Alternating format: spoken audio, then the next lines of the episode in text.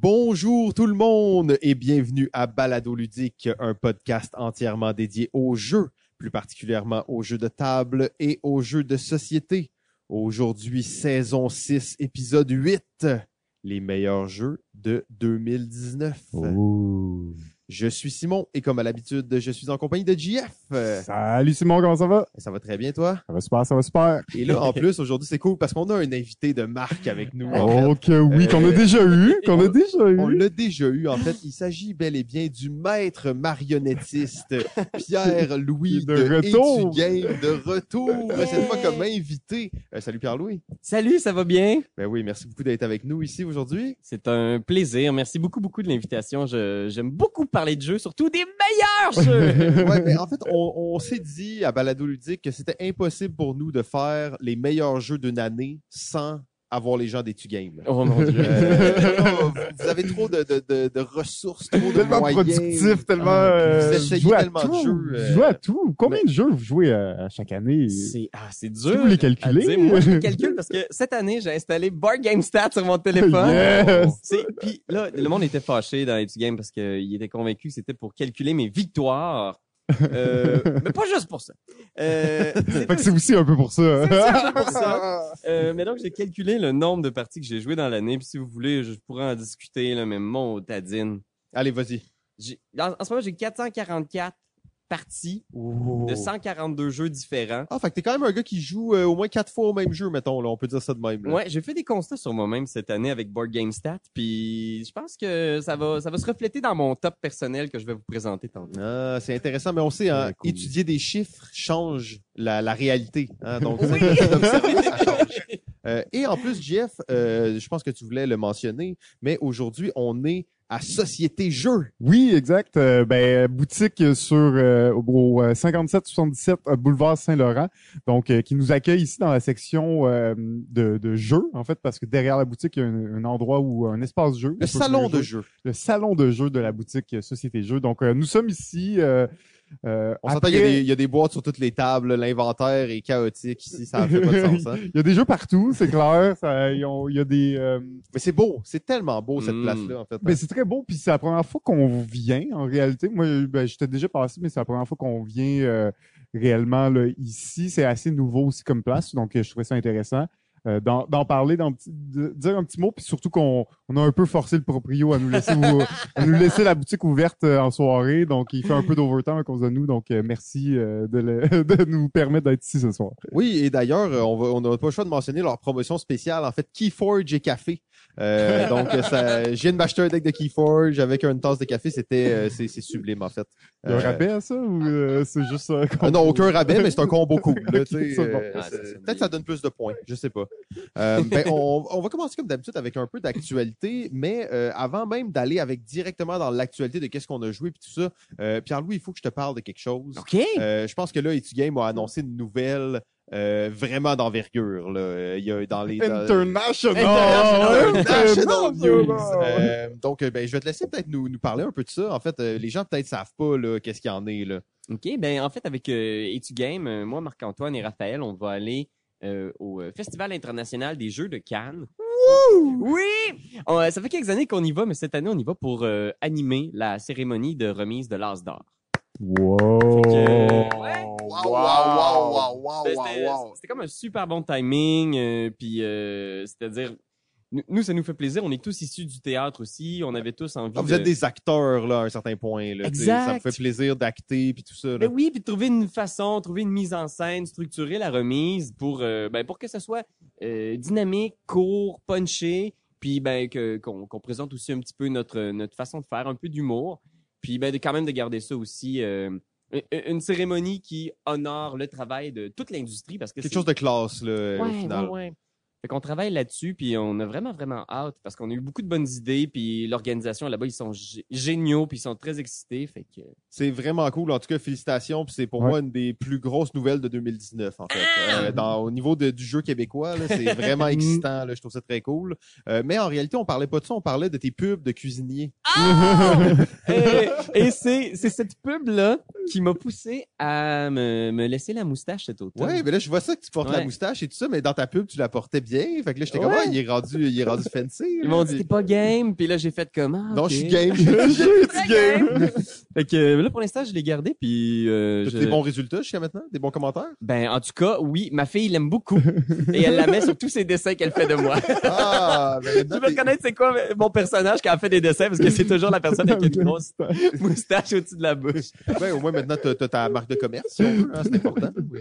Ben, en tout cas, vraiment, félicitations euh, Oui. aux, aux gens des Games. Vous travaillez tellement fort là-dedans depuis tellement longtemps. Puis pour arriver à un, un truc comme ça, on peut imaginer que c'est que le début. Là.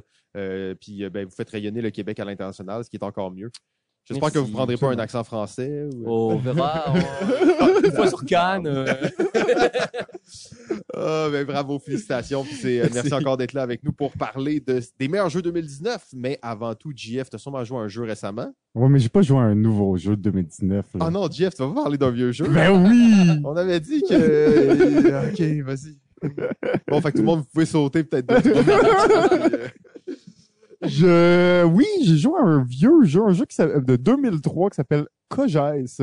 Un jeu de, de l'auteur Andrea Sterling qui est euh, plus connu pour avoir fait euh, Hansa Tutanica ou euh, Gu- euh, Gugong euh, l'année passée. Gugong, ouais, ouais, le jeu des cadeaux, où tu donnes des cadeaux, puis tu reçois des cadeaux. Là. Ouais, ouais, ouais, ouais. Genre de jeu de corruption, là. de- un cadeau, je te donner un cadeau plus gros. Ouais.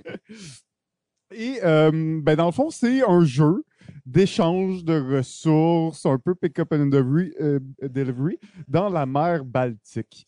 Alors, euh, ça fait beaucoup penser à beaucoup de jeux qui sont sortis dans Un ces euro, genre? Un, ben, un euro, bien sûr, mais surtout du, euh, de l'échange en Méditerranée, si on veut. Trading in the Mediterranean. Et voilà, et voilà. Assez classique. euh, Donc, il va y avoir des villes tout au- autour du plateau.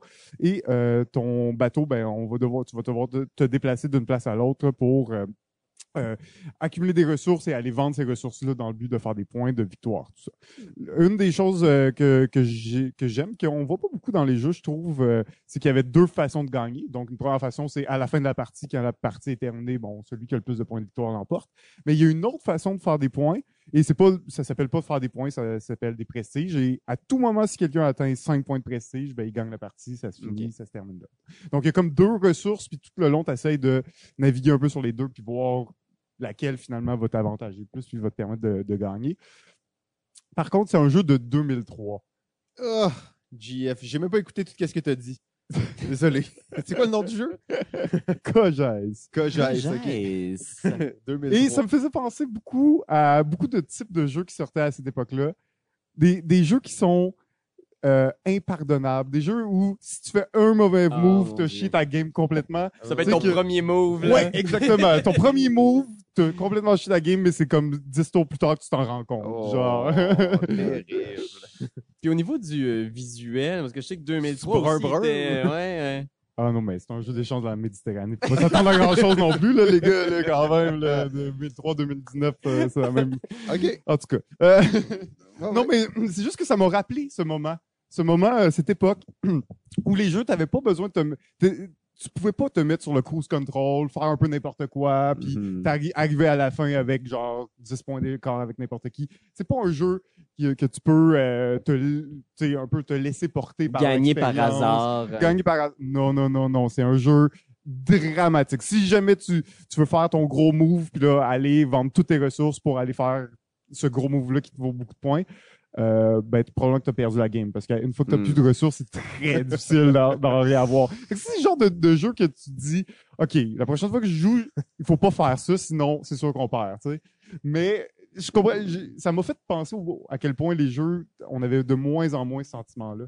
Je Hmm. trouve de nos jours, je trouve que les jeux sont de plus en plus. plus. Ils pardonnent plus, mais surtout qu'ils te permettent pas de faire ces moves qui vont te Mm. faire perdre la game. sais. Si c'est faire ça, c'est sûr que t'es dans le trouble après, ben pourquoi c'est permis dans le jeu? Puis on dirait que ça m'a fait rendre compte que les jeux étaient peut-être un petit peu mieux encadrés maintenant.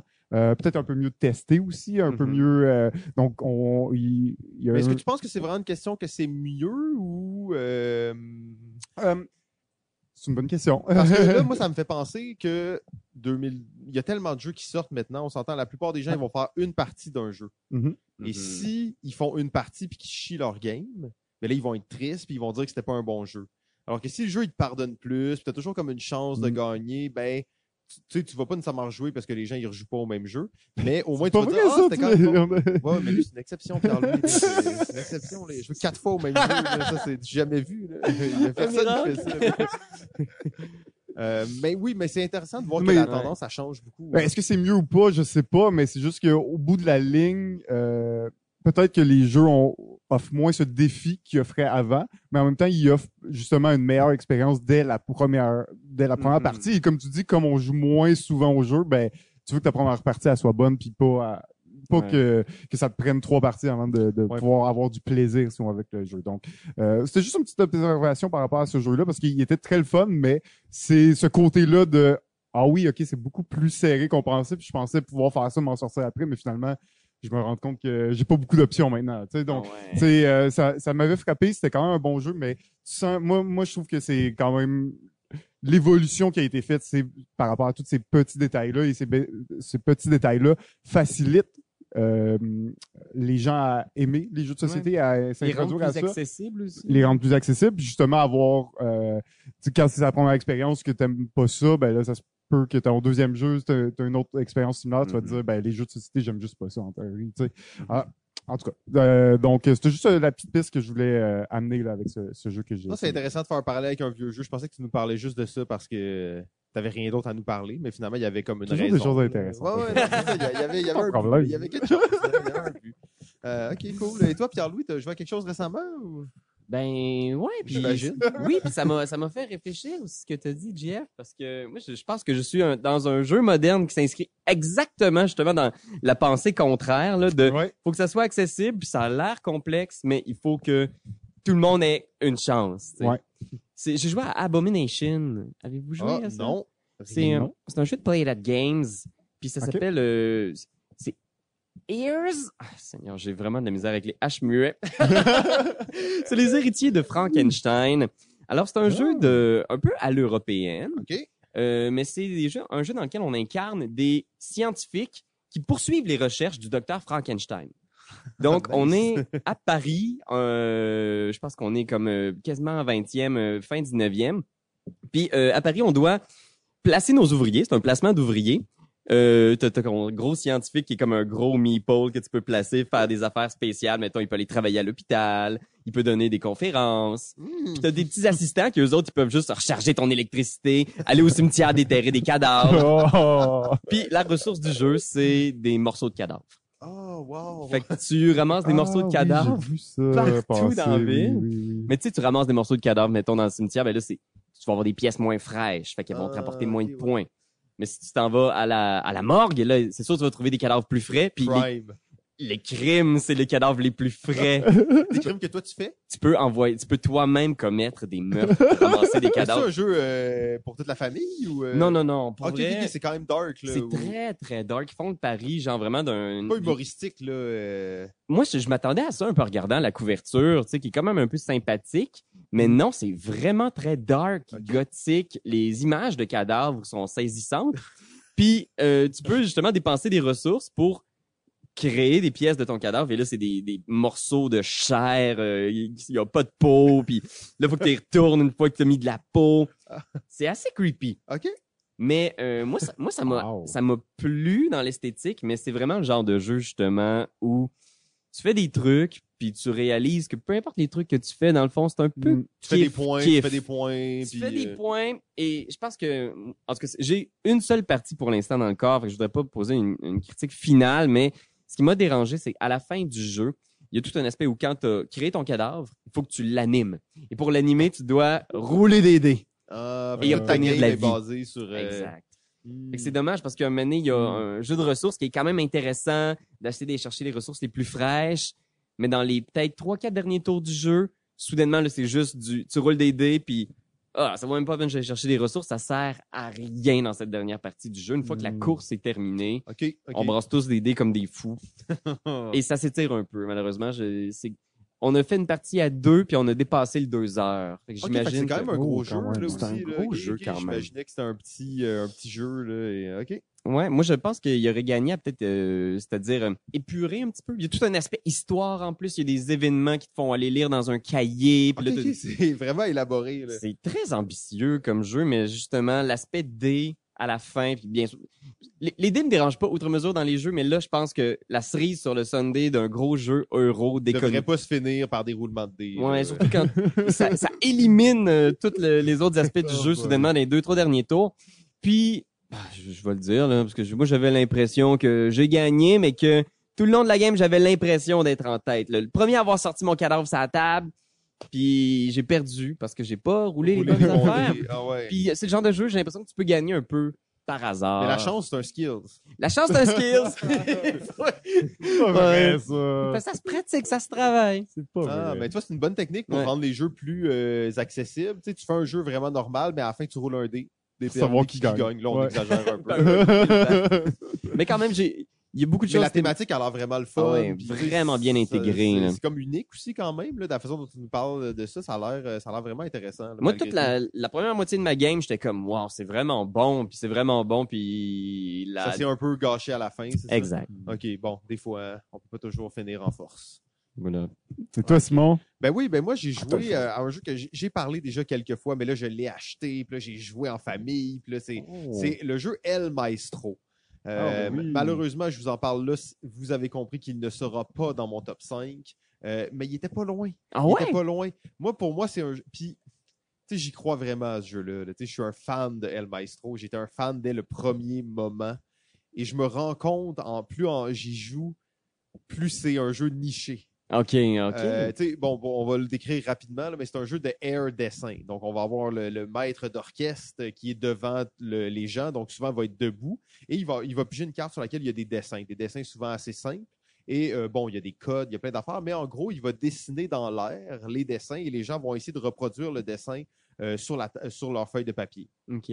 Et après euh, que le, le- le maître d'orchestre a fini de faire tous ses dessins, ben, on va comparer les dessins. Ah. Puis, euh, fait que, tu ça a un côté un peu euh, telestration, tu sais, c'est très loufoque. Euh, tu ouais. Tu fais tes dessins, puis là, ça n'a trop pas rapport, ça ressemble trop pas à ce que la personne avait dessiné. Ouais. C'est drôle, mais en même temps, des fois aussi, il y a le côté, tu un peu plus gamer, dans le sens que tu veux vraiment faire bien le dessin. Puis. Quand tu l'as fait presque pareil, puis c'est comme, faut que tu devines aussi c'est quoi le dessin. Puis des fois, t'as- tu peux pas deviner c'est quoi le dessin, mais tu le devines quand même. Fait que ça crée des moments euh, un peu à la Fake Artist Goes to New York ou ce genre de jeu-là.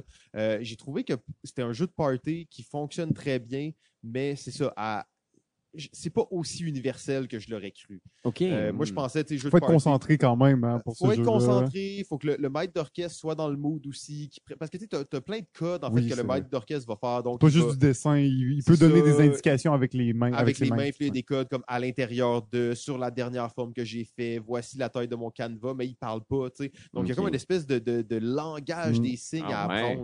Euh, c'est un jeu de. C'est pas de très tiki. compliqué, mais ça reste. Ouais. Ça rajoute peut-être la petite complexité qui fait que justement c'est peut-être pas aussi party que, que ce C'est que ça. tu pourrais La- penser. le, le, le, le, le coup d'entrée, si on veut, est un peu plus difficile que j'aurais imaginé. Hmm. Mais euh, je dirais, j'ai joué avec ma famille, tout ça, qui sont relativement gamers. Et euh, 80% des gens ont bien embarqué. Là, quand même. Euh, fait que j'ai hâte de l'essayer le plus avec la famille étendue. Parce que Ouais. pour, pour moi, c'était un jeu de party qui, est- qui allait tout déchirer. Ouais, Peut-être ouais. que ça va être un peu plus niché, mais euh, j'ai j'ai quand même un, un espoir là, que, que ça va continuer à être bon. Et euh, ben, il faudrait quand même mentionner que c'est euh, c'est Tiki, hein, nos amis Oui. de Tiki Édition, Ah ouais? David Dupéret qui, a- qui a sorti ce jeu-là, qui vient tout juste d'arriver en boutique au Québec. Donc euh, vraiment bravo. là. Moi, c'est un jeu que je trouve Mm. très cool, très bien réussi. Oui, qui nous avait parlé d'ailleurs il, y a- il y a un an, même plus d'un an. Puis, euh, Oui, on exactement. A- attendait depuis ce temps-là. C'est ça, je l'attends depuis longtemps, ce jeu-là. Et euh, quand je l'ai vu en boutique, je l'ai acheté directement. J'étais bien excité. Et là, j'en suis à mes premières parties. Là, donc, c'est- c'est à suivre. Mais je pense que ça a un bon potentiel.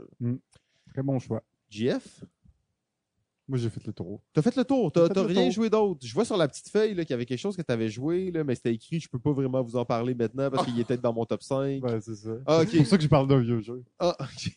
C'est bon.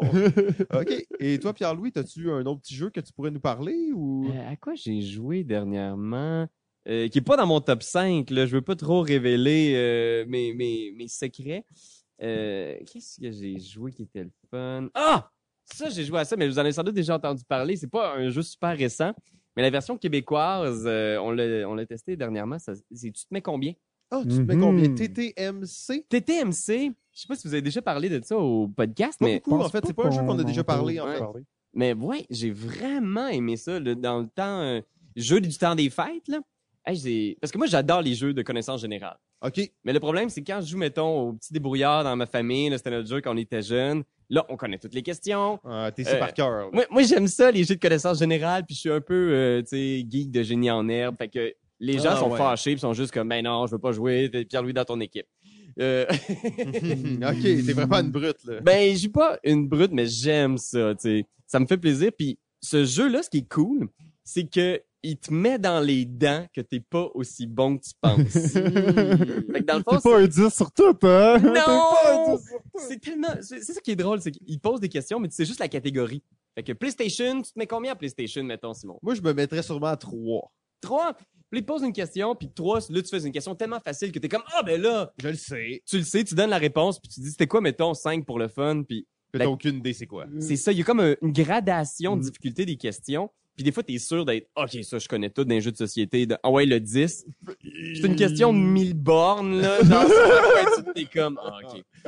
Il y a vraiment le jeu, le, a le tour de te, de te kicker d'un dents au moment où tu t'y attends pas. Hmm. C'est vraiment très drôle, puis c'est aussi un jeu dans lequel c'est pas toujours le- la personne qui a la, la culture générale la, la, la plus étendue qui va, gagner, non? Puis au final, tu peux toujours répondre aux questions vu ton niveau que tu te mets. Tu sais, ça va être un peu plat tout le temps un, mais au moins tu peux répondre aux questions. Tu sais. Ben oui, ouais, puis on, on, on s'entend que si tu te mets un que tu l'as, ben t'avances d'une case, mais si tu t'as aimé 8 puis tu l'as, t'avances de 8 cases. exactement, tu sais. Je sais pas, je sais pas si tu l'avais mentionné. j'ai Oui, exactement, mais, il y a un stop ou encore. mais c'est ça, fait que de- c'est aussi, oui, je veux comme avancer vite, sauf Ouais. que plus vite je veux avancer, plus ça va être difficile. Donc, est-ce que je prends le guess? Ouais. Euh, donc, euh, oui, oui, très, euh, très intéressant. J'ai joué d'ailleurs avec euh, Pierre Poisson-Marquis et Thomas d'Agenel Espérance. Oh, des Ouais. brutes. Des brutes. Mais ils ont dû travailler sur l'adaptation québécoise. euh, je pense que Pierre a travaillé sur le. Ben, Absolument. on les salue parce que l'adaptation québécoise, elle est super bonne aussi. Là, je, elle est peut-être en magasin depuis longtemps d'ailleurs, même, mais Seigneur qui est bonne. là. il y a plein de petites questions que, tu sais, justement, sur, les trois accords, il y a une catégorie dans une galaxie près de chez vous. il y a, Ah, sais, nice. Ok, très cool. euh, moi, je me, en tout cas, je trouve qu'ils ont fait un super beau travail d'édition. Très cool. Fait que Jeff, combien de bleuets tu te mets euh, dans le. Dans quoi? Euh... J'ai toujours cru que c'était ça, tu te mets combien, moi? Fait que j'étais. J'étais quand même toujours un peu troublé quand les gens me parlaient de ça. Ils disaient, ouais, ça c'est vraiment jeu-là. Je suis comme, ah, ok, ouais. Bon. Euh, donc, euh, ben, je pense que ça, ça fait le tour euh, de la, la section actualité.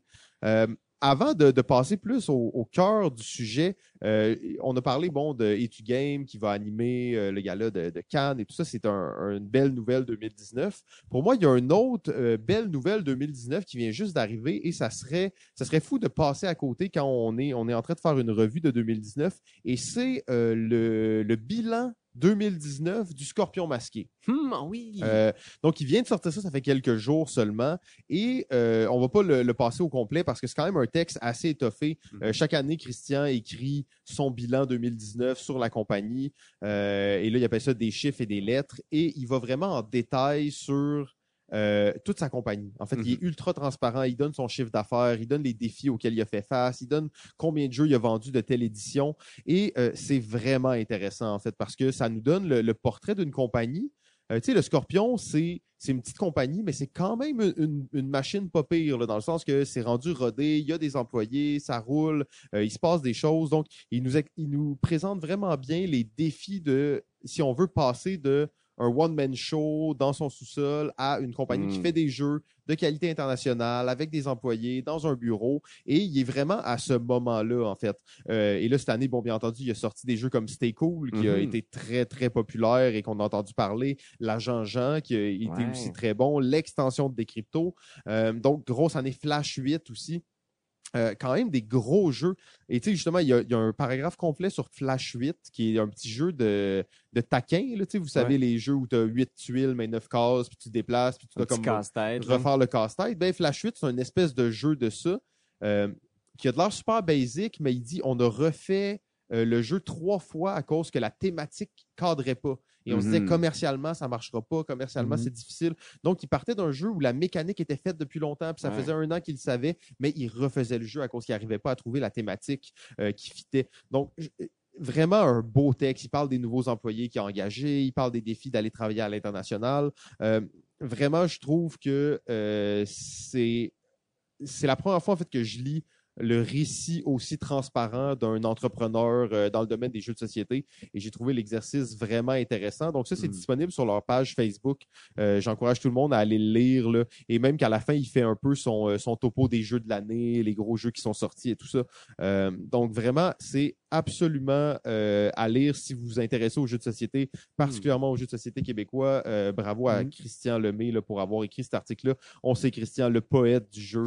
Euh, il voulait absolument mettre sa plume de l'avant. hein, fait que allez lire son texte. Eh bien, messieurs, on est là. On est est là. On est là, la revue des jeux 2019. Euh, et là, bon, on est là, on est là. Mais avant tout, avant tout, il faut que- Encore? bah, il encore faut que je vous fasse un constat, les gars. Ah ouais. Il faut que je vous fasse un constat. Mais quelle Chose de année. controversé. là. J'étais- ouais, ça va peut-être être controversé. J'ai pas entendu de gens le dire encore, mais peut-être que ça a été dit, là, mais j'ai pas entendu de gens le dire encore. J'étais comme 2019, il me semble que c'est pas la meilleure QV. Et là, j'étais comme, hmm, c'est, c'est peut-être, tu sais, mais ça, c'était, c'était un feeling personnel? Ouais, j'étais comme, je faisais le top, là, j'étais comme, ah, tu sais, oui, il y a des jeux qui sont pas pires, mais il me semble que c'est pas, c'est pas solide, solide, tu sais. Fait que là, j'ai décidé d'aller sur BGG. Donc, c'était plus mon opinion, mais bien celle de, de BGG, de la communauté qui Mhm. comptait. Et en fait, je peux maintenant vous affirmer que 2019 était la pire année de la décennie pour les jeux de société. Ah ouais. Euh, ça fait mal, surtout que c'est l'année de la décennie dans laquelle il y a le plus d'entrées pour 2019. On est à 5000 entrées. Bien entendu, c'est pas 5000 nouveaux jeux. Il y a des packs promo, il y a, des, euh, Mhm. il y a des rééditions, il y a des extensions, Ah plein de ouais. choses, mais on a quand même 5000 entrées. Puis, euh, à titre de référence, l'année passée, on, on était plus à 4000. Ouais, si c'est ça, pas, là. exactement. Encore Mais une fois, avec ben des, des extensions. des extensions et tout ça. Donc, on, euh, a- on est vraiment à beaucoup. 5000 entrées pour. Ouf. Et là, je, je vous dis un peu comment je m'y je m'y suis pris pour déterminer que c'était la pire année. Je ne passerai pas tous les chiffres en revue, mais en 2019, OK, si on regarde le top 10 de BGG, en 2019, on a un jeu dans le top 100. Ah Seulement. ok, ok, ok, Ok? ok. Je comprends par où Wingspan. t'es passé. Wingspan, ah ouais. On a deux jeux dans le top 200 et on a trois jeux dans le top 300. hmm. OK? Si on compare, mettons, avec une année, on va comparer avec Euh, tous les jours de l'année, ils se retrouvent dans le top 10. avec là. 2018, OK? Ah ouais. 2018, qui est l'année dernière, on a 15 jeux. Donc, le top 15 se retrouve toutes dans le top 150 de BGG. Là, je vous rappelle, là, dans, on a un jeu, on, on a deux jeux dans le top 200. Là, on en a 15 en 2018. OK? Hmm. Et ces stats-là, ils sont comme ça jusqu'en 2010. 2010, qui est la deuxième pire année de la décennie, où on a 10 jeux dans le top 300. Fait qu'on est loin de 2010 et on est loin de des années comme une année exceptionnelle, c'est l'année 2016 Ouais. où on a 35 jeux dans le top 300. Oh là là. 35 jeux dans le top 300 cette année, 3 jeux dans le top 300. Euh, en fait, c'est du jamais vu. Euh, donc, on, on espère que c'est pas euh, que c'est juste comme Ah, on est à la fin d'une décennie, on a besoin de nouveautés, il faut qu'on qu'on recharge Ouais. nos batteries, qu'on aille vers quelque chose de nouveau. J'espère que c'est pas juste une tendance qui vient avec le fait qu'il y a de plus en plus de jeux, que les gens ont de moins en moins le temps de les essayer ou que les éditeurs sont de plus en plus euh, avides de sortir plein de jeux parce que c'est comme ça qu'ils font de l'argent. hein. Euh, Mais c'est vrai que c'est une, re- une remarque vraiment je vous laisse peut-être, euh, c'est ça, bouncer là-dessus, réfléchir Ben, un Seigneur. peu sur vos hypothèses. Cette analyse-là, je veux dire, est assez implacable. C'est vrai quand même que ni- statistiquement, ça fesse, là. Ouais, ouais, moi j'étais mal. Au début, je me dis, je vais juste caler ça de même. Mais là, après, quand j'ai vu les stats, j'étais comme, OK, c'est la, c'est la vérité. Peut-être qu'il n'y a pas eu de... Parce qu'à chaque année, de l'expérience d'avoir fait un top 10 à chaque année depuis justement, je pense, 2015-2016, notre premier top avec Etu Game, euh, tu sais, des fois, il y a des jeux que c'est juste une évidence. Tu fais ce jeu-là, Ouais. c'est tellement démarqué, a ouais, tellement innové. Le premier, quand on a fait le premier Pandémie Legacy, Ah. c'était une évidence que ce jeu-là venait de changer la game. Euh, tu sais, par exemple, quand euh, Root l'an dernier, pour moi, c'était Absolument. une évidence qui poussait la symétrie à un truc, genre que t'es comme, OK, ça, c'est, ça va loin. Mais cette année, il y a beaucoup de jeux dans lesquels j'étais comme, j'ai eu du plaisir, c'est des bons jeux, mais j'avais du mal à identifier un jeu qui était game changer, qui amenait une Qui mécanique. pousser les limites un peu. Ou, Ouais, euh, tu sais. qui il y a, y. Wingspan, en fait, qui est le, jeu qui est dans le top 100, qui on s'entend, qui a fait le buzz pour plein de raisons. On aura la chance d'en reparler, j'imagine. Euh, Mhm. mais c'est c'est vrai que c'est un des seuls, en fait.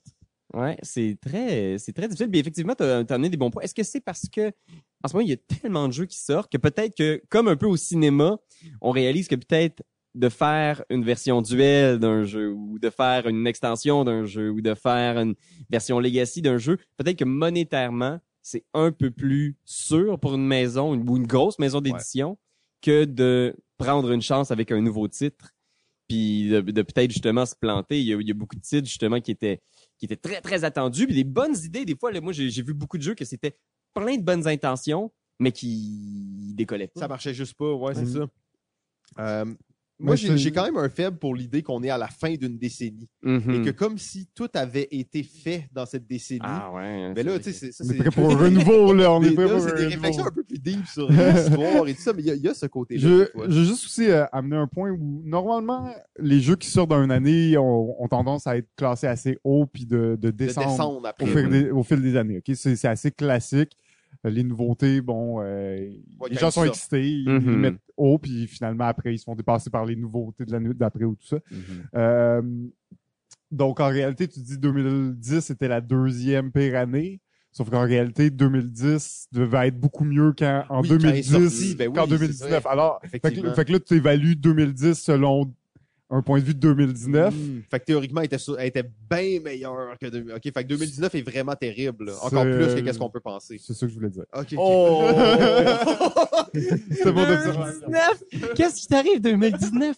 Mais, Mais- c'est vrai qu'il y a eu beaucoup de, tu sais, on a, on a fait beaucoup de surf, mettons, sur les roll and write. On en a vu encore énormément cette Mm. année, puis C'est vrai. hein. je, je veux dire, il y a eu des bons roll and write ou il y a eu des bons legacy. Tu sais, je pense que c'est des mécaniques qui, qui continuent de, d'avoir du potentiel pour surprendre, Oui. mais on fait beaucoup de, version ci, version carte de Mm. tel Te jeu. réchauffer, est-ce que tu oserais dire ça? Peut-être un peu de j'- on doit quand même saluer, il y a beaucoup, beaucoup d'innovation aussi. Il y a beaucoup de gens qui essayent des affaires. Oui. Mais il y a tellement de jeux qui sortent que des fois, j'ai l'impression que même ces bonnes idées-là se perdent dans le, le bruit. Oui, oui, oui, c'est clair. Puis on parle 5000 jeux, là, c'est comme tu dis, là, je veux dire, il y en a sûrement des très bons qui sont passés là, sous le tapis. Ah ouais, puis on, on les verra jamais. On les verra jamais. Mm. Il y a eu euh, Mm. t- 3000 exemplaires en Europe, puis le jeu, il s'est dissous, puis on le Ouais. reverra pas. Euh, ça, c'est un peu triste. Euh, par contre, mini parenthèse aussi, il y a des gens sûrement qui nous écoutent qui sont comme Ah, mais cette année, c'était pas si pire. Euh, il y avait quand même des jeux cool qui sont sortis. Euh, il y a une nuance à faire parce que, euh, puis dans le top, on pourra en reparler un peu, mais ici, on est au Québec et euh, on est en français principalement. Donc, on peut imaginer qu'on a un décalage d'à peu près une année sur beaucoup de marchés dans le monde. Mhm. Euh, et pas nécessairement péjorativement, mais il y a plein de jeux qui sortent cette année. Tu sais, mettons, Détective, théoriquement, c'est une sortie 2019 au Québec. Mhm. Mais en réalité, c'est un jeu de 2018. Euh, Donc, il y a plein de jeux qui sortent cette année au Québec qui sont très bons. Parce que 2018 était une très bonne année. Mhm. Euh, donc, c'est l'année prochaine que ça va être terrible, tout le monde. Root, par exemple, il y a beaucoup de gens qui nous ont reproché de pas avoir mis Root dans un top avec Etu Game, mais pour moi, dans mon cœur, j'ai joué à la version originale. Root est 2018. euh, C'est ça, c'est difficile des fois de, de trancher. Puis en fait, moi, je fais pas l'humanité parce que j'aime bien euh, penser aux Québécois qui ouais, ouais. euh, jouent à la version française du jeu, puis qui savaient même pas que ce jeu-là existait avant, puis ils le découvrent dans une boutique, puis c'est nouveau, c'est la nouveauté. Fait que des fois, je fais un peu d'overlap sur les années, là, euh, parce que on est quand même au Québec ici. hein.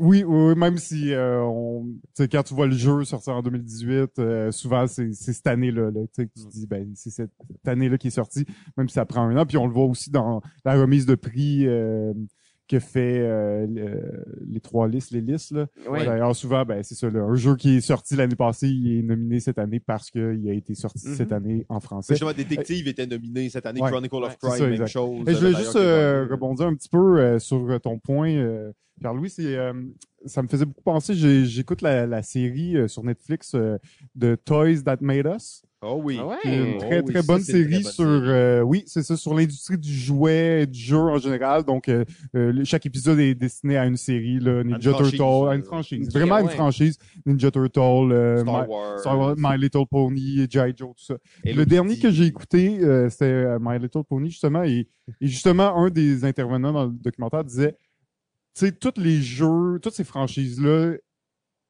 de nos jours, on n'en crée plus.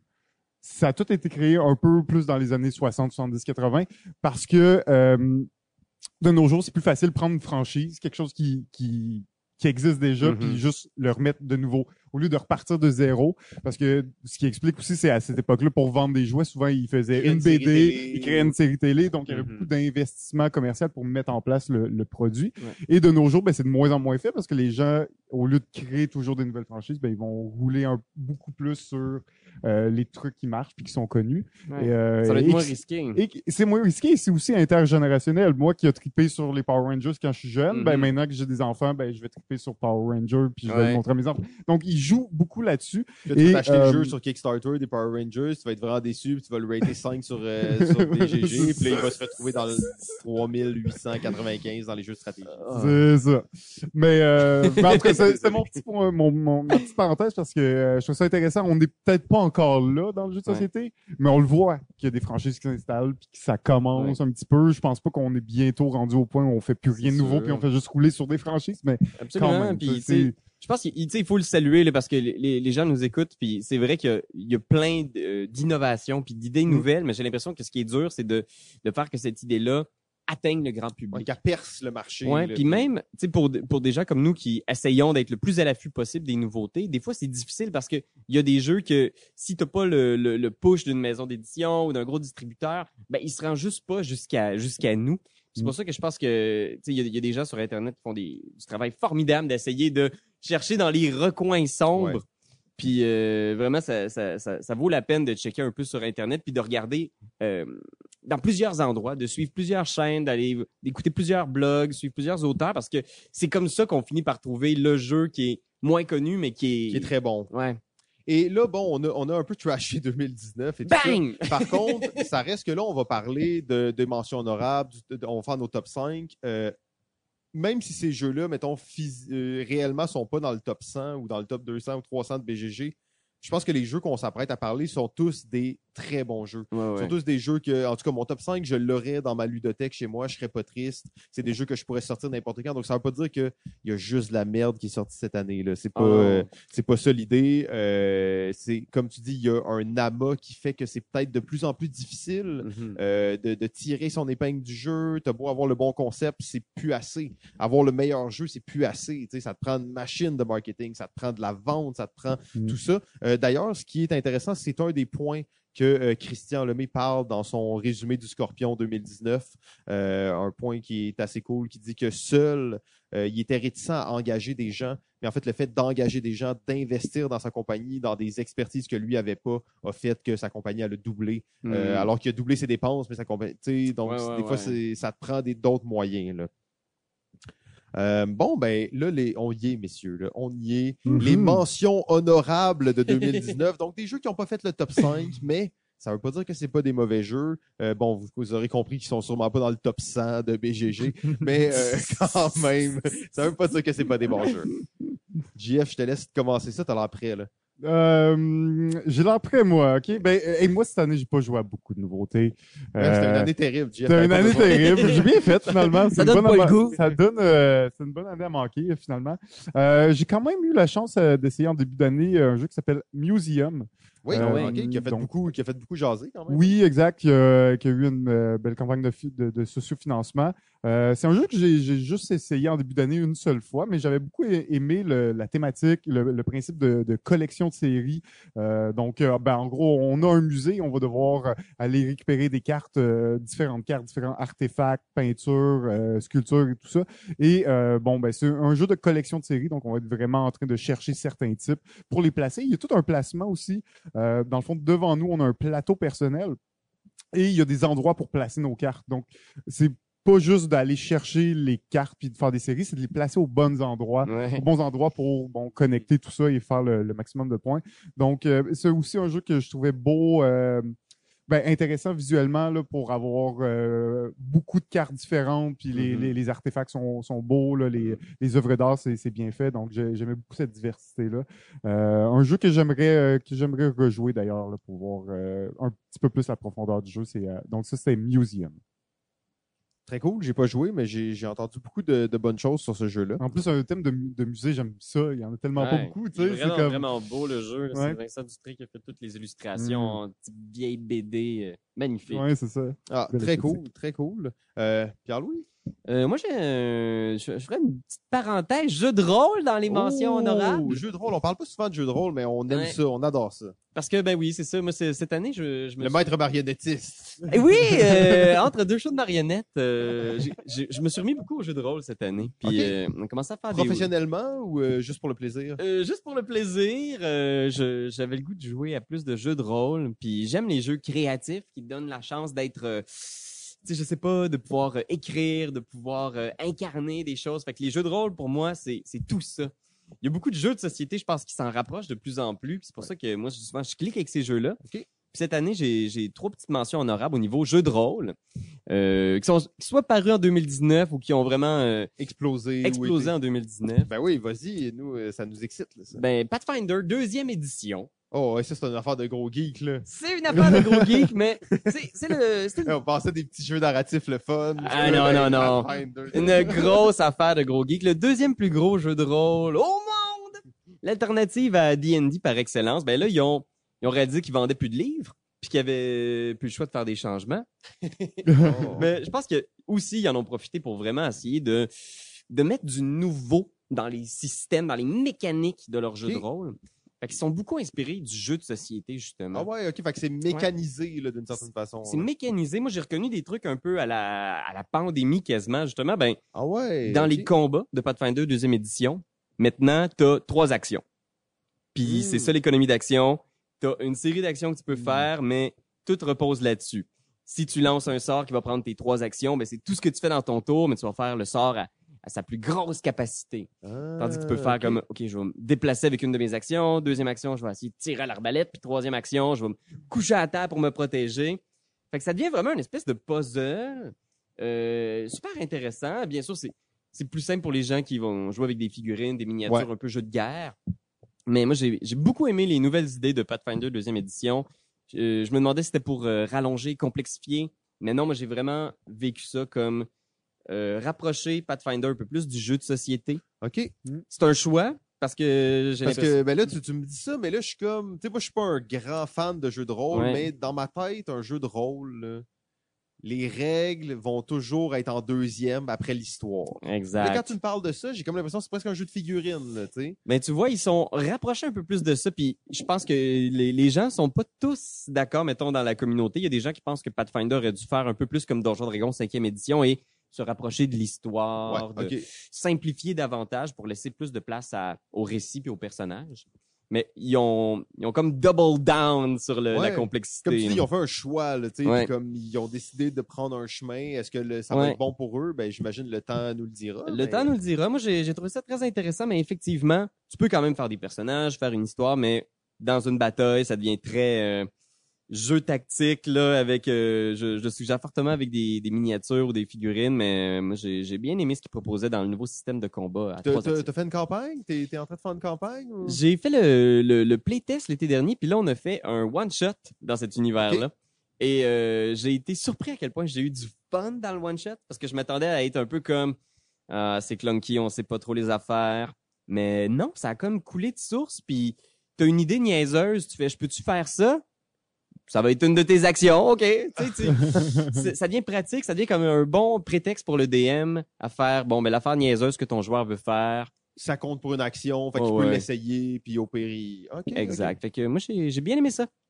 Ah, très cool, très cool. Est-ce que tu veux nous parler des trois en rafale? Ou Ben ouais, je, euh, peux- je peux vous pitcher rapidement. J'ai lu aussi là. J'ai pas joué encore, mais mon Dieu que le le le contexte l'idée de base est, est fun. Ça s'appelle Mothership. OK. C'est un jeu d'horreur dans l'espace. Et l'idée, c'est que tout tourne autour du stress. Fait que t'as comme une Oh. espèce de, de, de point de stress dans ta tête et tu découvres des choses. Fait que dépendamment de ton rôle, il y a certains aspects de l'horreur cosmique qui vont t'atteindre plus que d'autres. Mettons, t'es le Marines. Euh, le Marines, probablement que toutes les affaires de science, ça te stressera pas beaucoup. T'auras pas besoin de te brasser de jet Hmm. s'il y a une affaire bizarre qui arrive à l'écran que, oh mon Dieu, les données de radiation du Ah, ouais, fait que tu comprends pas, fait que ça n'a pas d'impact sur ton stress. Fait que toi, tu peux Ah, continuer à jouer. bon. Mais le si- scientifique, il va être en panique en train de tirer, les cheveux. c'est impossible, c'est pas possible. Mais si le Marines break down, tout le monde doit faire un jet de stress parce que t'es comme, OK, si le Marines Ah ouais, est en panique, trop ça veut dire que là, on est tous morts, c'est sûr. fait que c'est tout un jeu par rapport à la peur, à l'angoisse, d'angoisse. Ça se fait qu'un système décent, euh, assez classique, mais c'est le, le, le livret de règles est superbe. Il est comme schématisé. Fait que il y a pas beaucoup de euh, toutes les tables que tu as besoin sont genre euh, allant au dos du livre. Fait que tu as toujours ce que tu as besoin sous la main. C'est vraiment bien fait. En tout cas, moi j'ai j'ai été charmé par l'esthétique aussi un peu rétro euh, de, de tout ça. Puis tu propice à des one-shots, tu penses? Ou, Ouais, moi, je pense que c'est parfait pour des one-shots. le genre, tu vas jouer, tout le monde va mourir, tout le monde va être bouffé par un alien ou emporté dans une spirale euh, spatio-dimensionnelle. euh. Mais ouais, non, j'ai j'ai- j'ai vraiment hâte d'essayer euh, Mothership. OK, très cool, très cool. Et le troisième? Ben, le troisième, euh, c'est The Expanse. Oui, j'espérais que tu Oui. t'en parles. C'était trop bon, je l'ai écouté. Ah, Je tu suis l'as un fan- écouté? ben, je suis un fan de The Expanse. Oh, Euh, mon commencer la nouvelle euh, saison. Là, qui Exact. Moi, ça a commencé. parti de là. Là, les Ah. gars, vous m'avez perdu. là. J'ai juste besoin d'un peu de mise en contexte. Ah, The Expanse, man. Comment, comment expliquer ça? C'est un Euh, peu... euh, Ouais, comment tu pitcherais ça, The Expanse? euh, Science-fiction. Ouais, où euh, il y a les Martiens, les Terriens, les Centuriens. C'est comme euh, l'humanité euh, qui a colonisé le système solaire. Donc, on est dans un futur, mais un futur pas si lointain. Euh, puis le système solaire se traverse en un mois grâce à des euh, moteurs, euh, le moteur Epstein, dernière génération. Tu connais bien les noms, là. T'es, Ah. bien. Mais c'est tellement le fun. Puis c'est inspiré d'une, série de romans de James S. A. Corey. Puis c'est vraiment bon. Il y a une série télé maintenant qui a été faite, qui est disponible sur Amazon Prime. Puis vraiment, c'est une des meilleures séries de C'est science-fiction. une très bonne série, puis je trouvais ça bizarre de que personne en parle. Moi qui me cherchais que- une nouvelle série à commencer. Parce là, que c'est ça, je suis tombé sur un, un YouTuber qui en parlait puis qui arrêtait pas de dire faut, il faut que vous l'écoutiez puis on dirait je sais pas, j'étais pas tant motivé puis là j'ai commencé puis on, on, on s'est tout écouté un one shot. Ça a vraiment passé sous le radar un peu. Je pense que les Ouais. trois premières saisons, même la série a été annulée après trois saisons. OK. Puis ça a été repris par Amazon parce que Jeff Hmm. Bezos était un fan, paraît-il. Mais bon, pas entrer dans les détails, mais c'est, vraiment très chouette et c'est très humain. Donc, il y a un jeu de rôle. un jeu de rôle dans l'espace. Le système est assez classique, c'est AGE. Fait que c'est un système à 3D6. Mais euh, je pense que là où ça brille vraiment, c'est l'univers. Je pense que ça incarne bien l'univers des romans, de la série. Donc, euh, de, de faire des missions en vaisseau, le, le hard science, là, donc tout est près de la science le, le plus exact possible. Donc, la, la gravité, c'est toujours un enjeu. Euh, si ton vaisseau va à une telle vitesse, ben ça se peut que ton corps puisse pas résister. OK. Fait que là, tu, tu peux avoir des bonus, mettons, là, en termes mécaniques, c'est que tu peux avoir un bonus pour être capable de faire une manœuvre, mais à ce moment-là, tu as plus de chances que ton équipage euh, fasse une crise ou euh, décède dans la manœuvre. Fait que c'est- tout ça, c'est vraiment bien fait. Euh, c'est Green Running qui ont publié le, le jeu de rôle. Puis vraiment, moi, j'ai adoré le livre. Je trouve qu'il présente bien l'univers pour quelqu'un, mettons, qui a pas lu le- la série. Mais là, mettons que tu l'as pas lu ou que t'as pas regardé, Ouais. tu penses-tu que c'est, il y a quand même un intérêt ou c'est vraiment pour les fans de la série? Je pense que c'est pour les fans en premier lieu, mais je pense que si tu fais juste pogner le livre du jeu de rôle, tu vas faire Oh mon dieu, cet univers-là est fou! Tu veux lire les livres! Ouais. tu vas devenir fan, là. Ouais, parce que l'univers est tellement bien fait. c'est- Il y a plein, plein de petits détails. La politique, la religion dans le C'est futur. très politique, on n'en a pas parlé, Ouais. mais dans le fond, il y a les terriens, mais il y a aussi Mars qui est maintenant, euh, dans le fond, il y a des humains qui vivent sur Mars, puis c'est rendu un autre pays, là, ben, c'est rendu une autre planète, là. Fait qu'ils vivent pas de la même façon, ils ont pas les mêmes façons Mais c'est des de- humains. Mais c'est des humains, Ouais. mais là, on est rendu au point où ces gens-là n'ont jamais connu la Terre parce qu'ils ils Ouais. sont les deuxième, troisième génération. Mais il y a aussi le troisième peuple qui sont plus euh, les ceinturiers qu'on les appelle. C'est eux qui vivent dans les mines, dans les astéroïdes, Ah, puis eux qui ont jamais vu Mais c'est tous des humains, là. tous des humains, Ouais, ok. mais encore une fois de plusieurs générations. Fait que les centuriers ont tout le temps vécu dans l'espace, ils ont jamais été sur une planète, ils ont jamais vu c'est quoi un ciel, ils ont il y a plein de choses, puis en nice. fait leur métabolisme c'est a évolué à cause de ça aussi. Ok, Donc vraiment bon, je, juste remettre un petit peu plus en scène. Ben, c'est sûr que je commence ça. Mais ça vaut la euh, peine, ça vaut la peine, euh, Puis en plus le côté euh, politique aussi de, de tout ça qui, Ah ouais, mais qui est c'est là puis qui est c'est ah. fou. Il y a tellement d'intrigues. On, a dit des fois comme un Game of Thrones dans l'espace, là. Ok, ok, c'est une des Puis il y a des de... personnages forts aussi. Il y a pas Ouais. autant de sexe et de meurtre là, mais euh, Ouais. il y a, C'est pas HBO, là. Moi, je dirais que c'est comme un genre de, tu sais, terraforming Mars. Euh, mais euh, c'est comme si tu mettais un jeu de société, genre à la moitié du jeu, un jeu de rôle qui apparaît, genre. Ah, Puis t'incarnes les personnages qui vivent sur le board. J'essaie de faire le pas avec le jeu de société. oh, mais c'est vraiment bon. OK, ben très cool. Euh, déjà, au moins, on va Est-ce que vous allez en faire, excuse-moi, est-ce que vous allez en faire un deuxième ou si- là c'était one shot, là j'étais comme, non. Ah, c'est dur veux- à dire. Moi, j'aimerais parce ça que faire là, une attends, là, campagne. là, encore une fois, de- vous, vous m'avez perdu parce que là, je viens Ah de me oui! rappeler qu'au début, début, début, t'as dit ah oui, je viens d'écouter ça, mais tu parlais que et tu game on fait une- un one shot de The. Ouais, ça. On a joué à The Expense, le jeu de rôle. C'est disponible sur notre euh, page YouTube. Mais euh, ouais, peut-être. Moi, j'ai- vraiment aimé ça. C'est sûr que je veux faire une campagne éventuellement. Je sais pas si je vais la faire euh, maison ou si on va être capable de la refilmer, mais Mm. ça a été tellement le fun. Puis on l'a fait avec Benjamin et Raph comme joueurs. Puis ils s'étaient tellement donné. Ça a vraiment donné une finale euh, vraiment chouette. Est-ce que c'était des fans de la, de la série ou? Ben avait écouté la saison 1, puis Raph avait jamais, jamais Ok. entendu parler. Ok, fait c'est accessible quand même pour les. Ok, très cool. Ouais. Fait Très que, cool. euh, voilà, c'était mes, mes trois petits euh, coups de cœur Ouais. jeux de rôle de l'année euh, Ça, 2019. ça nous a de, tenté de, de l'essayer. En tout cas, moi, The Expand, euh, probablement dans, dans la prochaine année, je vais essayer de m'en faire. Ben, c'est intéressant. De toute façon, les jeux de rôle, on n'en parle pas assez. On essaie d'en parler un petit peu, mais c'est pas. euh, c'est On n'est pas, des spécialistes, puis C'est on, ça, on, connaît pas, tant assez, ça. donc-. Fait que c'est cool d'avoir un peu quelques nouveautés comme ça là, qui, Mm. euh, qui sont pertinentes sur le marché. Euh, Toi, Simon, ouais, ben, il y a- malgré tout, plein d'affaires. je suis en train de regarder ma liste, puis je suis comme, j'ai joué à plein de jeux quand même, puis des bons jeux. Euh, je vais y aller avec un, un jeu que j'ai particulièrement aimé, puis on parlait de, de réchauffer, puis tout ça, fait que ça tombe bien. Euh, c'est le jeu Patchwork Doodle, Ah oui! euh, qui est un genre de patchwork euh, roll and write. Euh, donc, Ça, c'est dans l'air du temps. On, on s'entend que c'est 2019, c'est l'année de Roll and Write, là. Je pense qu'on peut L'année du dire, roll and write et l'année des genres de remake de jeux. Donc Patchwork Doodle, c'est exactement ça. Euh, Puis c'est un jeu ultra basique. Hein. Dans le fond, on va avoir une pièce au centre, tout le monde doit la dessiner. euh, et le but, c'est de remplir notre, euh, notre canvas comme on fait dans Patchwork en temps normal. Et c'est fou, mais un des attraits de ce jeu-là, c'est que c'est des crayons de couleur qui viennent dans le jeu. Des crayons de bois, là. OK, ah ouais, Et- dans la boîte, là. Oui, dans la boîte, c'est des crayons de bois. Puis, tu sais, mettons, Mm. il y a un jaune, rouge, vert, mais il y a un de chaque, tu sais. Et ils disent dans les règles, vous pouvez comme vous passer les crayons, tu sais, pour... Et je te dis, en fait, c'est fou parce que ce jeu-là, réellement, il se joue peut-être en 10 minutes. Mais notre game a duré 30 minutes parce que les gens faisaient juste dessiner leurs pièces. Puis là, Ah t'inventes ouais. un peu tes motifs. Puis là, t'es Mm. comme, OK, là, je vais faire avec des poids, là, je vais faire avec des rayures, là, je vais le faire tout jaune, celui-là. Puis là, c'est comme emmener, puis personne joue. Puis c'est juste le monde sont en train de dessiner. Passe-moi donc le crayon orange, là. J'ai besoin du crayon orange. Ah, toi, t'as-tu le crayon vert? Puis c'est full paisible. Puis là, c'est juste comme, ça fait cinq minutes. On tourne une autre carte. OK, c'est bon. Tourne une autre carte. Oh, faut le dessiner. OK, c'est bon. Hey, passe-moi le crayon vert. J'en aurais besoin pour finir ça. Fait que c'est juste comme, je trouve le, le côté paisible d'un jeu, c'est rare qu'on retrouvait ça. Et Ah. euh, j'ai bien aimé l'expérience, malgré tout. C'est pas nécessairement un jeu que je vous recommande à 100%, mais euh, j'ai trouvé vraiment que c'est une belle twist sur Patchwork. Mhm. euh, qui est un jeu, celui-là, tu peux jouer à plusieurs. C'est un jeu, euh, je sais pas s'il y a une limite de joueurs, là, mais c'est un genre de roll and write. Fait que tout le ouais. monde dessine la même Ouais. pièce. Euh, donc, il y a quelque chose de, de plus convivial. C'est pas Mm. le patchwork deux joueurs comme on le connaît.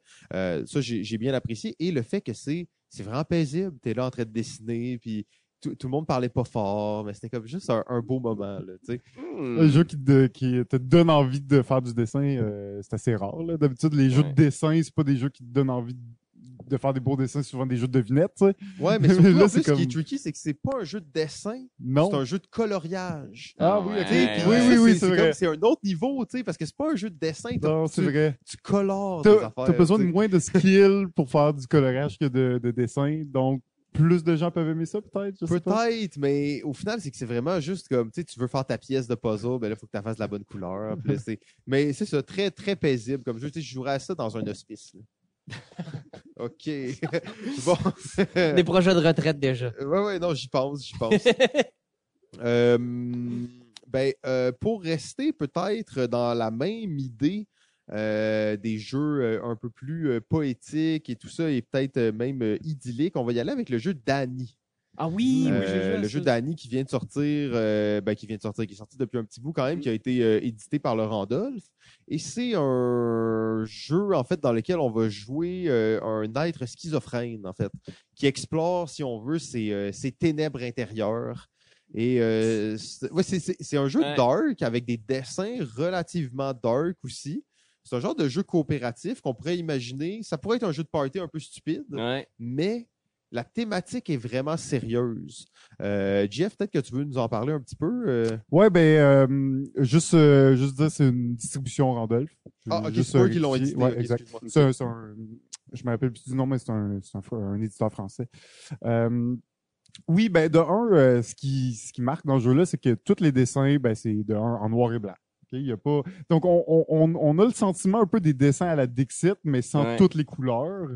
Et mais on a quand même aussi le sentiment d'un peu de folie dans les dessins. Donc c'est pas euh, une horloge dessinée telle quelle. là. C'est vraiment il y, a, il y a beaucoup d'éléments aussi sur une carte. Euh, et en gros, ben un de nous est la et c'est vraiment un peu bizarre comme thématique, mais Ouais, c'est ça. un de nous est, est vraiment la, la personnalité principale de Danny. Donc c'est Danny, c'est lui, ok? Puis on sait pas c'est qui euh, autour de la table. Et, et tous les autres joueurs, en fait, on est des gens de personnalités secondaires qui essayons de, Des de petits schizophrènes qui vivent dans sa tête. oui, puis qui essayons de garder le contrôle de sa tête. Fait que euh, en gros notre but, ben, ça va être de trouver c'est qui Danny pour euh, qui, qui, qui nous laisse tranquille puis qui nous laisse parler dans sa tête tout seul. Mais en gros, c'est un jeu de, de devinette où à, à tour de rôle, ben, tu vas avoir un joueur qui va devoir faire deviner euh, un des cinq mots. Donc, sur une carte, il va avoir cinq mots. Euh, et euh, ce joueur doit faire deviner un des cinq mots aux autres joueurs. Il va devoir utiliser les cartes. Euh, L'autre intérêt des cartes, c'est que tu peux en utiliser autant que tu le souhaites et tu peux les utiliser euh, autant pour le dessin que pour de l'autre côté pour cacher des bouts de dessin. Donc, je peux mettre Ouais. une carte, la cacher à moitié par une autre carte, placer une autre carte en dessous, couvrir à moitié pour aller juste chercher le petit bout de dessin qui m'intéresse sur la carte. Donc, on va faire un assemblage de cartes dans le but de, bon, de faire deviner un mot. Euh, par contre, plus tu utilises de cartes, plus ça fait avancer la partie vers la fin, donc vers euh, une victoire de Danny. Ouais. Euh, et ne pas réussir à faire deviner son mot. Donc, si tu fais quelque chose de trop difficile, encore une fois, ça fait avancer Danny.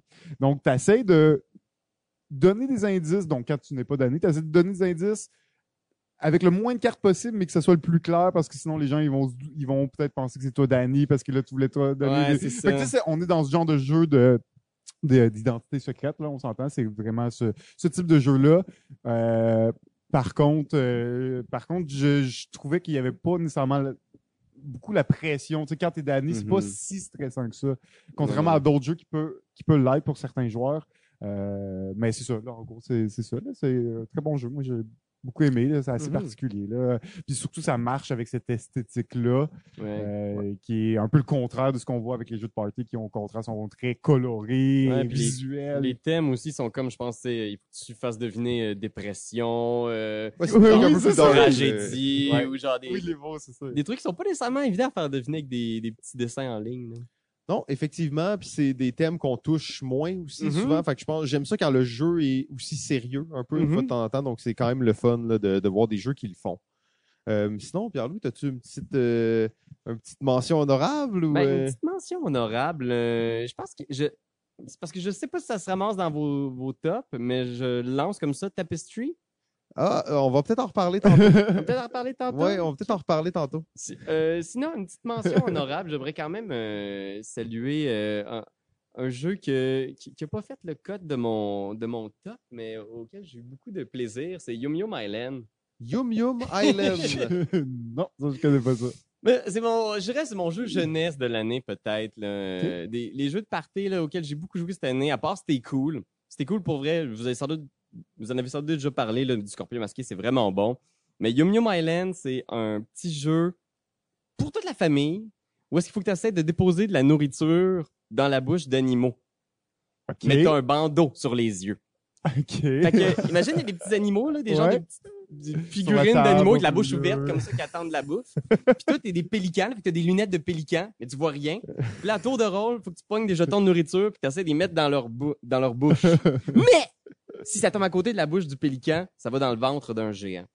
Il y a un gros géant, puis dès que son ventre est plein, on a perdu. Ah, c'est quoi Ah, c'est quoi, en plus? C'est coopératif, fait qu'il faut qu'on essaie de se guider par la parole ou par les gestes. Il y a plein de Hmm. petites Ok, parce que contraintes. dans le fond, tout le monde, il y a juste la personne qui met, qui a un masque là. Exact. Tous les autres sont comme non, non, non, non, non, à gauche, à gauche, à gauche, vers moi, vers moi, vers moi. Non, non, non, non. Est-ce qu'il y a des, des cubes qu'il faut que tu places à des endroits ou tu peux les placer n'importe où? J'imagine qu'il y a des restrictions. Il y a quelques petites euh, ouais, restrictions. Il y a des animaux qui ont des pouvoirs spéciaux aussi. Euh, moi, moi, je joue Ah, avec mes, mes enfants la version Ouais. la plus simple. Mais, tu sais, mettons, t'as des cubes euh, de viande, t'as des cubes de- d'herbe. Fait que là, mettons, il y a certains animaux qui peuvent pas avoir de cubes de Mm. viande. Ah, c'est Euh, bon. Ah, mais nice. C'est une petite affaire full niaiseuse, Mais, mais, ça marche. Hey man, on y a joué là, cette année, j'ai joué avec tout le monde. Là. Je savais pas à quel point. euh, Mais c'est vraiment niaiseux, mais c'est vraiment une belle production. Puis euh, pour les enfants, ça marche vraiment au, au coton. Très cool, très cool. Ben, en fait, ça, ça donne vraiment le goût de l'essayer. Oui, en fait, là. vraiment. C'est genre, OK, je vais aller me trouver ce jeu-là, ça a l'air le fun. Ouais, puis un peu chaud, ça, ça marche aussi. là. Jeu pour enfants, euh, ça marche après minuit euh, Ah ouais. pour les adultes. Euh, il, en, en reste tellement, malgré tout. On avait beau trasher sur 2019, euh, il en reste beaucoup. On n'aura pas le temps de toutes les Non. mentionner. Là. On, on va, on va accélérer et approcher du top, euh, du top 5. Mais, euh, oui, oh, oui, oui, on s'excite ici. J'irais peut-être euh, avec un, pas- peut-être pas un petit dernier, mais un au moins pour continuer. C'est euh, Paranormal Détective. Ah ouais, ouais, ouais. Euh, qu'on va dire un mélange entre cranium et mystérium. Ouais.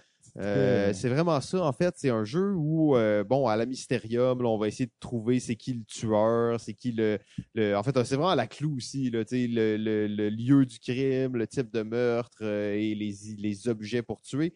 Mais le, le fantôme, comme il y a toujours dans ces jeux-là, va essayer de vous donner des indices, mais avec plein de petits mini-jeux, euh, dont un qui me fascine encore, mais c'est avec des genres de ficelles euh, de fer, des petits fils de fer Ouais. un peu rigides. là.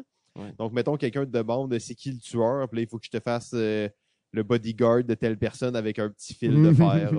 Euh, Oh c'est un peu abstrait euh, Ouais. pour deviner, même que des fois, ça va être euh, faut que je dessine dans ton dos avec mon doigt. là, Je pense qu'il y a ouais. six techniques, hein, Ouais, si je me trompe pas. Là. Au final, nous, on a toujours trouvé grâce à l'espèce de table de Ouija où tu as des lettres, là, puis tu peux épeler des mots. Là. Donc, ça, c'est Mais tu peux pas appeler les mots. Là. Tu Ben- pointes un groupe de trois Ouais, mais t'as, t'as comme des lettres que tu peux Ouais, mettre. mais euh, ouais, ça c'était vraiment le plus facile là, parce que tu Hmm. faire dessiner dans le dos un- le lieu du crime quand c'est un nightclub, c'est un peu tough. Oh, Euh, ouais, fait euh, mais, mais ça reste que le, le jeu fonctionne très bien, c'est vraiment le fun. On a fait trois parties de suite, pas très long. Euh, encore une fois, une- un jeu de déduction. là. À chaque année, on a le, le petit euh, 3-4 jeux de Ouais, déduction qui sortent. clair. Pour moi, Paranormal Détective s'inscrit bien dans la lignée là, des mystériums de ce monde, mais avec l'aspect de déduction. Puis c'est pas un jeu coopératif, hein, c'est un jeu compétitif. Donc, ça va être le premier joueur à le trouver, mais on voit tous les indices de tout le monde. Mm. Euh, Il y a un mode coopératif, là, euh, mais euh, à la base, c'est un jeu compétitif. Est-ce que le, le, le fantôme joue dans ce mode-là? Y a-t-il une façon de gagner ou il est plus un genre de mode de jeu? Euh, c'est plus un genre de, de computer, là, si je me trompe pas. Euh, mais euh, je dois quand même vous avouer qu'on a pratiquement toujours réussi, euh, on a toujours fini les parties en mode semi-coopératif, où on s'en foutait un peu qui gagne, puis on commençait à partager nos indices, parce que c'est c'est quand même facile si on se met ensemble, mais c'est vraiment tough si on est seul. Euh. Donc souvent, emmener les gens, ils- vu que c'est un jeu relativement léger, ben, tu as comme tendance à partager tes indices Ouais. avec les autres. Fait que ça crée Mhm. quand même une belle ambiance sur de la Ça me fait table. puis Il y a plein de Ça me fait vraiment penser à l'expérience de l'île au trésor. Ouais. Ouais, c'est un, jeu un peu de gimmick avec plein d'objets dedans, mais c'est pour ça un genre de cranium. Tu sais, c'est c'est tout Ouais, juste s'il ouais, n'y a pas ouais. de la pâte Non, à mais tu sais, dans le sens que l'île au trésor, c'est un jeu compétitif, mais au bout du compte, t'as un 1 contre tous. Les autres sont tous contre, mais en Mhm. réalité, ils ont plus envie de se partager de l'info. Ouais, parce que, que- comme, là, il peut pas s'échapper. OK, je vais se cacher, on va le exact. pogner. Là, au moins, peut-être peut-être dans ce jeu-là, si il n'y a pas de, disons, de raison pour les autres de se mettre ensemble, Mhm. c'est moins grave, parce que là, que si le fantôme il a pas à gagner ou à perdre. Fine, tu sais, après, Mm. s'ils veulent euh, juste s'entraider, ben, c'est juste que ça va faire en sorte qu'ils gagnent tout le temps. Les là, parties vont être un peu plus courtes, Ouais. euh, mais en même temps, il y a vraiment un mode dans les règles que c'est un mode euh, coopératif. Là, je pense qu'il y a quelques petites variantes qui fait qu'il est un peu plus difficile. Mais euh, j'ai bien aimé, je trouvais ça Ouais. sympathique. Puis, euh, Mais je l'ai pas essayé, mais je, en voyant les, les vidéos, c'est comme, c'est vrai que c'est vraiment un, un, un bel update à Cranium, je trouve. Euh, Ça a vraiment le feel de Cranium, mais t'as vraiment le feel d'un vrai jeu. Ah, puis Ouais, c'est un vrai dire- jeu de party. Là. Fait que Mysterium, là, Ouais. dans tes parties, là, c'est assez. là. C'est- assez tes games de Mysterium à 7. Là. C'est sûr que, tu sais, là, on vous l'a décrit, puis c'est pas mal ça, là. Tu sais, ça, c'est ça le jeu. Fait que, tu sais, Ouais, il n'y a pas de surprise. Il n'y a pas de surprise, il n'y a pas de grande profondeur, mais c- tu sais, si tu joues à ça dans tes parties, ça marche, là, parce que moi, je, je sais que, tu sais, on, a- on avait joué dans un contexte qui avait, qui te, portait un peu moins à ça, mais je trouve qu'avec le bon groupe, là, pis t'es comme genre, tu sais, c'est- c'est, c'est juste du fun en boîte, avec un paquet d'objets niaiseux.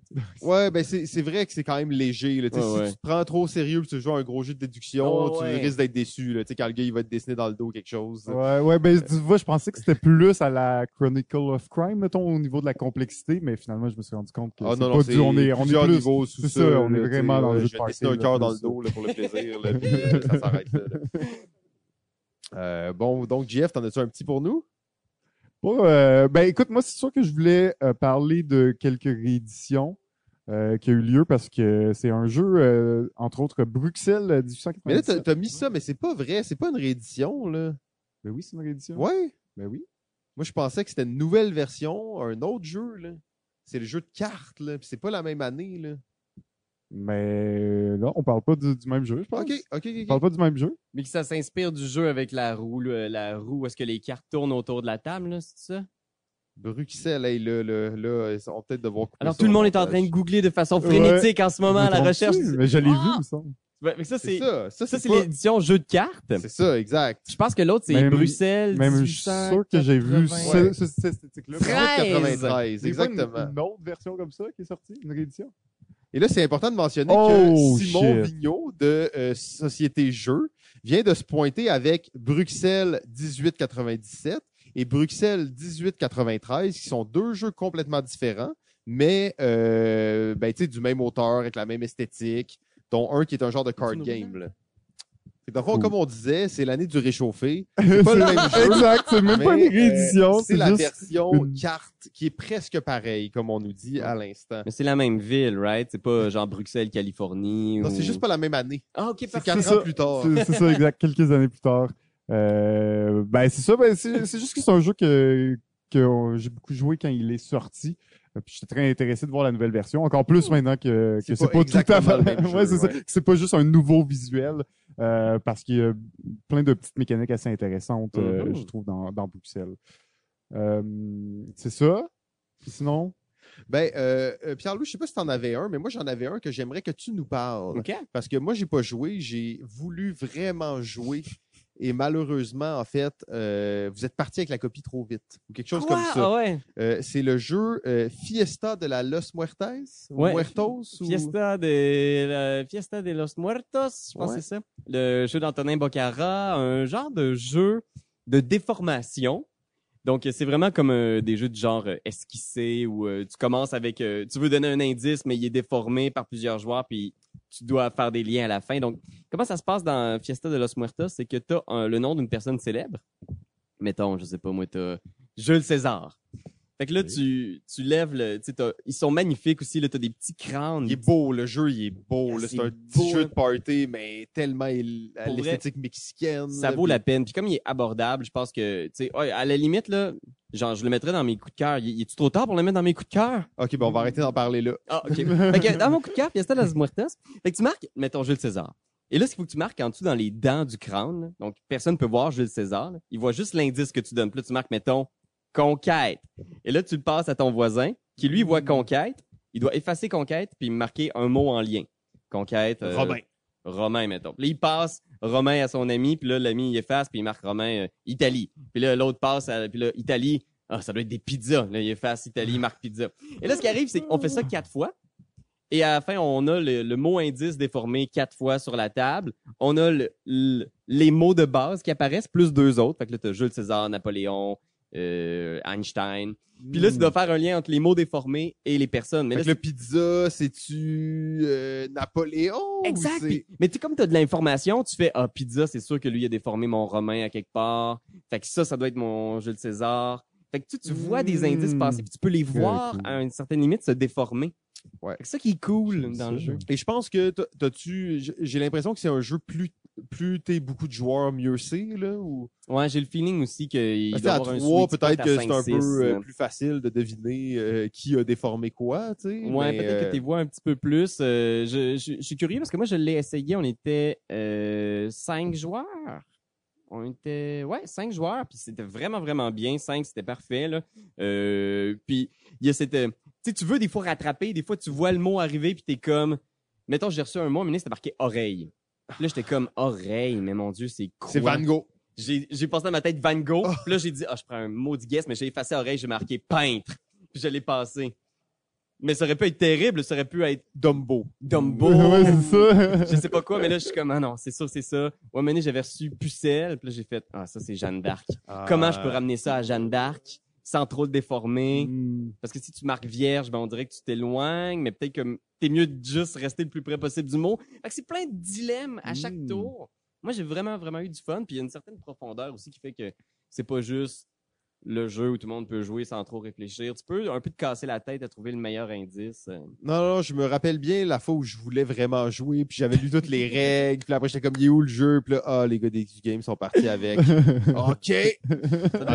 C'était votre jeu, hein? Fait que euh, vous aviez le droit. Mais euh, j'étais triste, j'avais lu toutes les règles pendant le souper, puis là, j'étais full hype, puis là, euh, finalement, il était plus là. Mais ça avait l'air très cool, en fait. Euh, justement, tu- je suis content de voir que c'était c'était bon. Euh, ben là, je pense qu'on est prêt. On est prêt à passer à autre chose. Il y en a-tu un petit dernier? Un petit dernier? Non? Je pense que je suis prêt. Parce qu'on on en a, on, on pourrait encore en parler longtemps. 2019 était pas une année si terrible que ça, mais on va y aller. On veut quand même enchaîner. Donc, euh, on est maintenant rendu au ta ta ta ta ta 5, 5, 5, 5, 5. Alors, mon numéro 5 euh, est le jeu euh, Parks euh, que j'ai joué récemment. C'est le jeu que je voulais parler, que j'ai joué récemment d'ailleurs, que j'aurais voulu parler en début d'épisode, mais que je l'ai gardé pour maintenant. Donc, dans le jeu Parks, notre objectif, en fait, on, on est un peu des randonneurs. Notre euh, but, ça va être d'aller euh, visiter plusieurs euh, lieux, plusieurs endroits, des montagnes, des, des forêts, tout ça. Et bon, dans le fond, de- dans le but de rapporter le, le plus de points de prestige, on veut aussi se déplacer là pour aller prendre des photos, prendre les meilleures photos qui vont nous rapporter des points.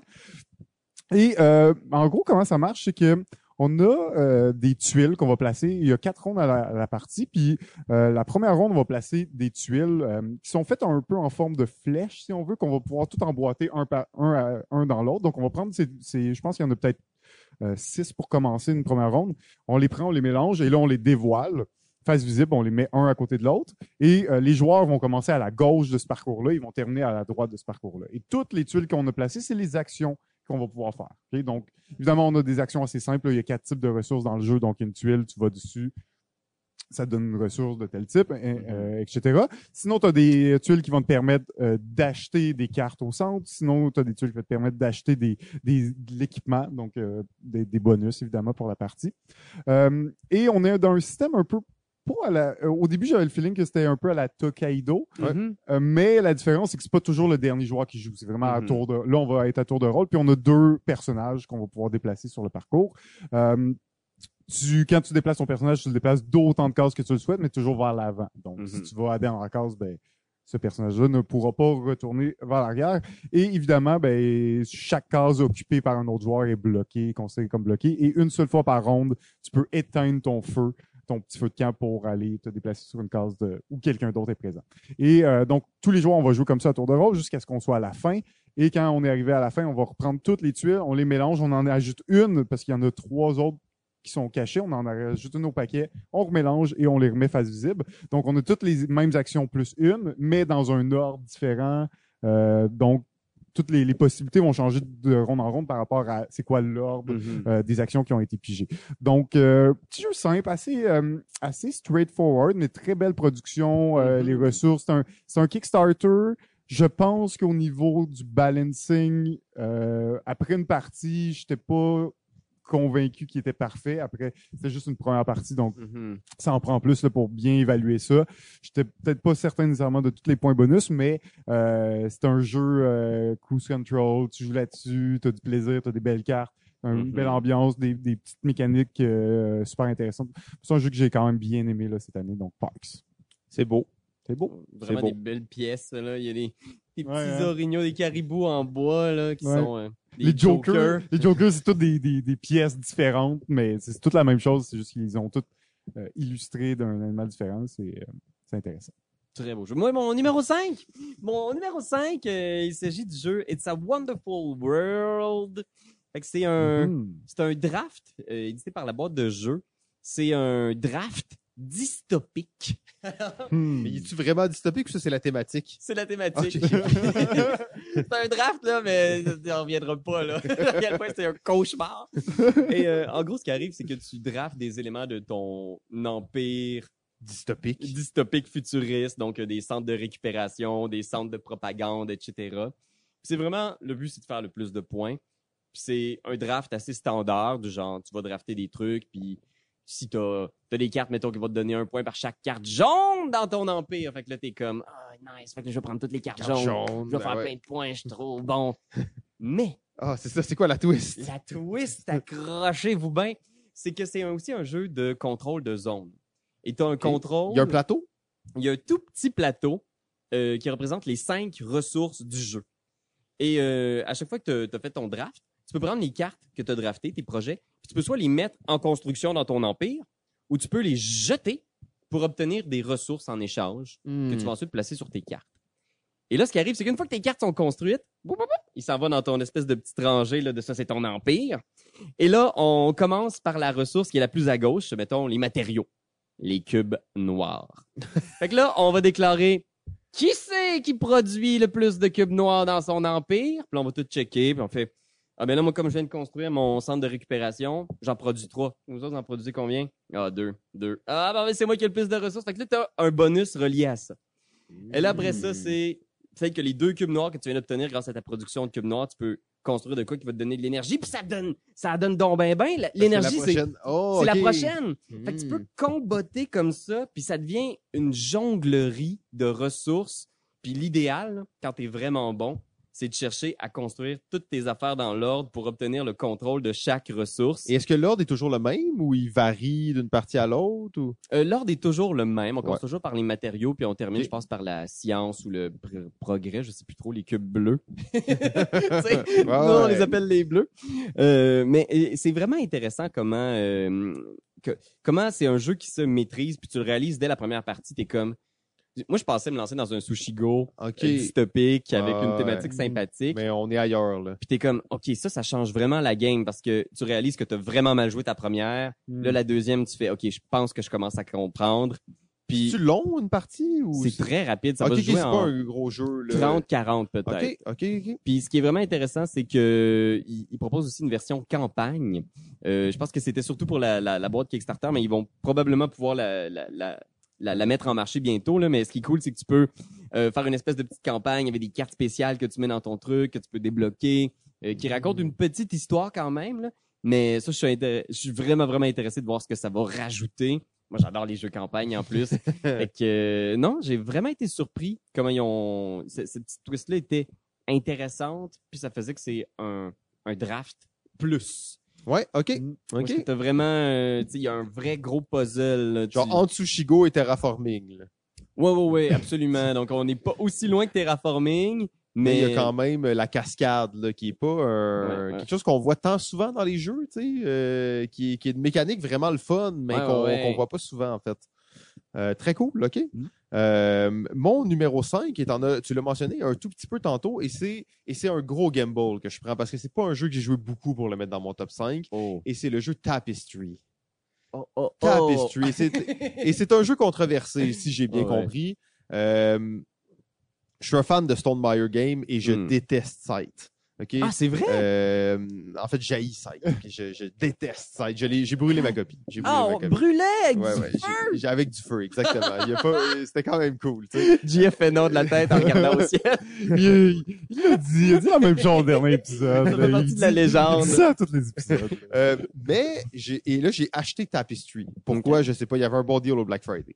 Euh, et euh, j'ai été étonné par ce jeu-là. Dans le fond, toi, t'as- t'as t'as joué aussi, euh, J'ai j'imagine? fait une partie jusqu'à maintenant. Ok, t'as fait une partie. Moi, j'ai j'ai fait une partie et j'ai fait deux parties solo. OK. Euh, et c'est un jeu qui me rend très curieux. Ouais. Euh, parce que, c'est- tu sais, c'est un jeu de civilisation où tu pars genre de l'âge préhistorique jusque dans le futur, mais c'est le jeu le plus abstrait. Là, juste, ça n'a pas rapport. Là. À aucun moment, tu as l'impression que tu bâtis ta civilisation. Mais c'est un jeu où tu bâtis un engin. Puis tu le bâtis, j'ai l'impression tu pourrais toujours faire la même chose, mais tu peux pas vraiment toujours faire la même chose. C'est un jeu qui me rend très curieux, en fait. Mhm. Peut-être que dans un an, je vais vous dire que c'était- terrible, mais euh, c'est un jeu qui me donne envie de rejouer, qui me donne envie de maîtriser le jeu, qui me donne envie de l'essayer plus. En gros, là, tu vas, à chaque tour, tu vas augmenter dans une des quatre tracks. Euh, tu as comme quatre tracks, les combats, l'exploration, la science, euh, puis euh, je sais pas quoi.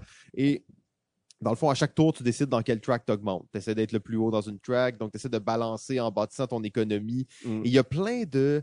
T'as plein de plateaux, t'as plein de mécaniques différentes qui viennent en ligne de compte, mais tout est vraiment simple. Euh, tu sais, c'est un gros jeu de deux heures qui a quatre pages de règles. Ouais, ça, Euh, et ça, ça m'a étonné.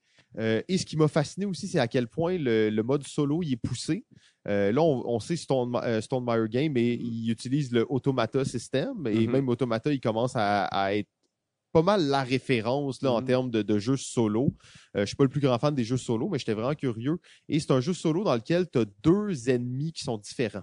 Mm. Tu as donc le joueur solo et tu as le Shadow Empire qui fait d'autres choses. Donc, tu vas jouer un peu contre les deux en parallèle. Euh, c'est ça. Je sais pas quand je vais avoir joué 10 parties, qu'est-ce que je vais me dire de Tapestry. Pour l'instant, c'est un jeu qui me rend vraiment curieux, assez pour me dire que. euh, en fait, en ce moment, c'est le jeu que j'ai le plus goût- le coup de jouer euh, Mhm. au quotidien. Là, je regarde ma boîte le soir, je suis comme je fais une game solo ce soir, je joue dessus. Euh, et toi, tu as joué, Pierre-Louis, tu peux peut-être nous en parler un petit peu? Ou... Ouais, ouais, ouais, mais j'ai fait une partie. En plus, j'ai commencé ça raid parce que on- je voulais vraiment y jouer avant qu'on fasse notre top 10 avec Etu Ouais, Game. parce que t'as comme, c'est un peu euh, le jeu de la, pas le jeu de l'année, mais, Mais tout le un- monde en a parlé, tu sais, puis c'est dur d'avoir un, un avis, euh, d'obtenir euh, une opinion claire sur taper dessus parce que sur Internet, euh, c'est tout ou rien. C'est polarisé, très Ouais. polarisé, en Il y a fait. des gens qui font comme non, c'est un des meilleurs de Stone Meyer, puis de l'autre côté, les gens qui font comme non, c'est c'est n'importe quoi, il est juste Ouais. bien emballé. Fait que le, le juste milieu, il est dur à trouver. Puis là, ben, je voulais jouer. On a fait une partie à 5. Oh, ok, c'est la grosse. La euh, grosse le- le- affaire. Oh, wow, trois heures de jeu. Là. Puis j'étais le seul, je pense, qui avait jamais joué. Fait que là, ils m'ont Ok. tout balancé. Puis là, OK, mais c'est assez simple, ouais, Tu choisis ta track, puis en ouais. Euh, mais c'est vrai que c'est le genre de jeu que, justement, quand ta partie décolle pas, tu Ah. le sens beaucoup. Oui, tu, tu peux être en retard, en fait. Ouais, hein, ouais. puis tu pourras jamais rattraper ton retard. Puis je sais qu'il y a ça aussi, là, il y a eu beaucoup de conversations sur Internet par rapport à est-ce que le jeu, parce Et- qu'il y a une certaine asymétrie, chaque faction offre un pouvoir de base unique, vraiment différent. Mm. Et il y a la faction, les futuristes. Euh, les gens en ont beaucoup parlé, ils Il y a beaucoup de factions, là. Il y en a comme Ouais. 20, là. Fait que je les ai même pas toutes vues, là. les, les futuristes, ils commencent à deux sur toutes les tracks. Ah! Fait que là, euh, t'as un avantage dès le début. les tracks, je pense, se rendent jusqu'à quoi? 12? tu Ouais, c'est, c'est quand même un gros 10, truc, tu sais, là. c'est une bonne avance qui commence partout, mais c'est leur seul pouvoir. Puis, ce qu'on m'a dit, c'est que les futuristes, ils ont une espèce de taux de victoire quand même assez, Assez élevé. assez élevé. Mais euh, Jamie Stag- euh, Stagmeyer a parlé beaucoup de, sa réflexion autour de ça. Puis je pense que sa position personnelle, c'est que ça ne dérange pas tant qu'il y ait de la symétrie. Il y a des versions maintenant en ligne, si vous voulez modifier. Il y a certaines factions qui ont ajusté un peu suite à toutes les parties qui sont jouées cette année.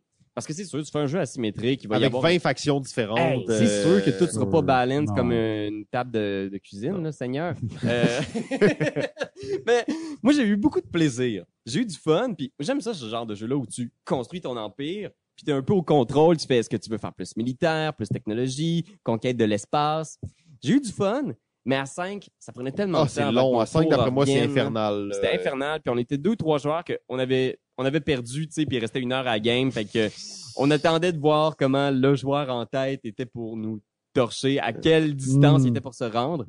Fait que j'ai pas une, une impression qui est encore juste, à mon avis, mais j'ai eu beaucoup de plaisir, je dois l'avouer quand même. Là. Mais c'est un jeu qui, en fait, tu as l'air un peu dans le même esprit. Ça me rend curieux. Ouais, ouais, ouais. Euh, il y a des gens qui m'ont dit ce jeu-là, je- ils ont joué 10 parties puis ils l'ont ils l'ont solve. là. OK. Dans le sens que tu sais, ils ont dit maintenant ils connaissent leur stratégie, ils font tout le temps ça. Ah ouais. Est-ce que c'est vrai parce qu'ils jouent tout le temps avec le même groupe puis c'est ça ou il y a vraiment ça dans ce jeu-là Je le sais pas, mais je suis Hmm. curieux. Euh, puis j'ai le goût de, de continuer à l'explorer un peu là, puis voir. D'ailleurs, je me- j'essaie de me préparer trois quatre parties avec des nouveaux joueurs euh, pendant le temps des fêtes justement pour l'exploiter là à, à 100%. Là. Puis, tu sais, il, est- il est magnifique, mais il est vraiment pas donné aussi. Là. C'est une grosse boîte. euh. Euh, oui, ça faisait longtemps que j'avais pas payé autant pour un jeu, surtout un jeu que j'avais jamais joué. Je sais pas qu'est-ce Ouais. qui m'a pris en fait.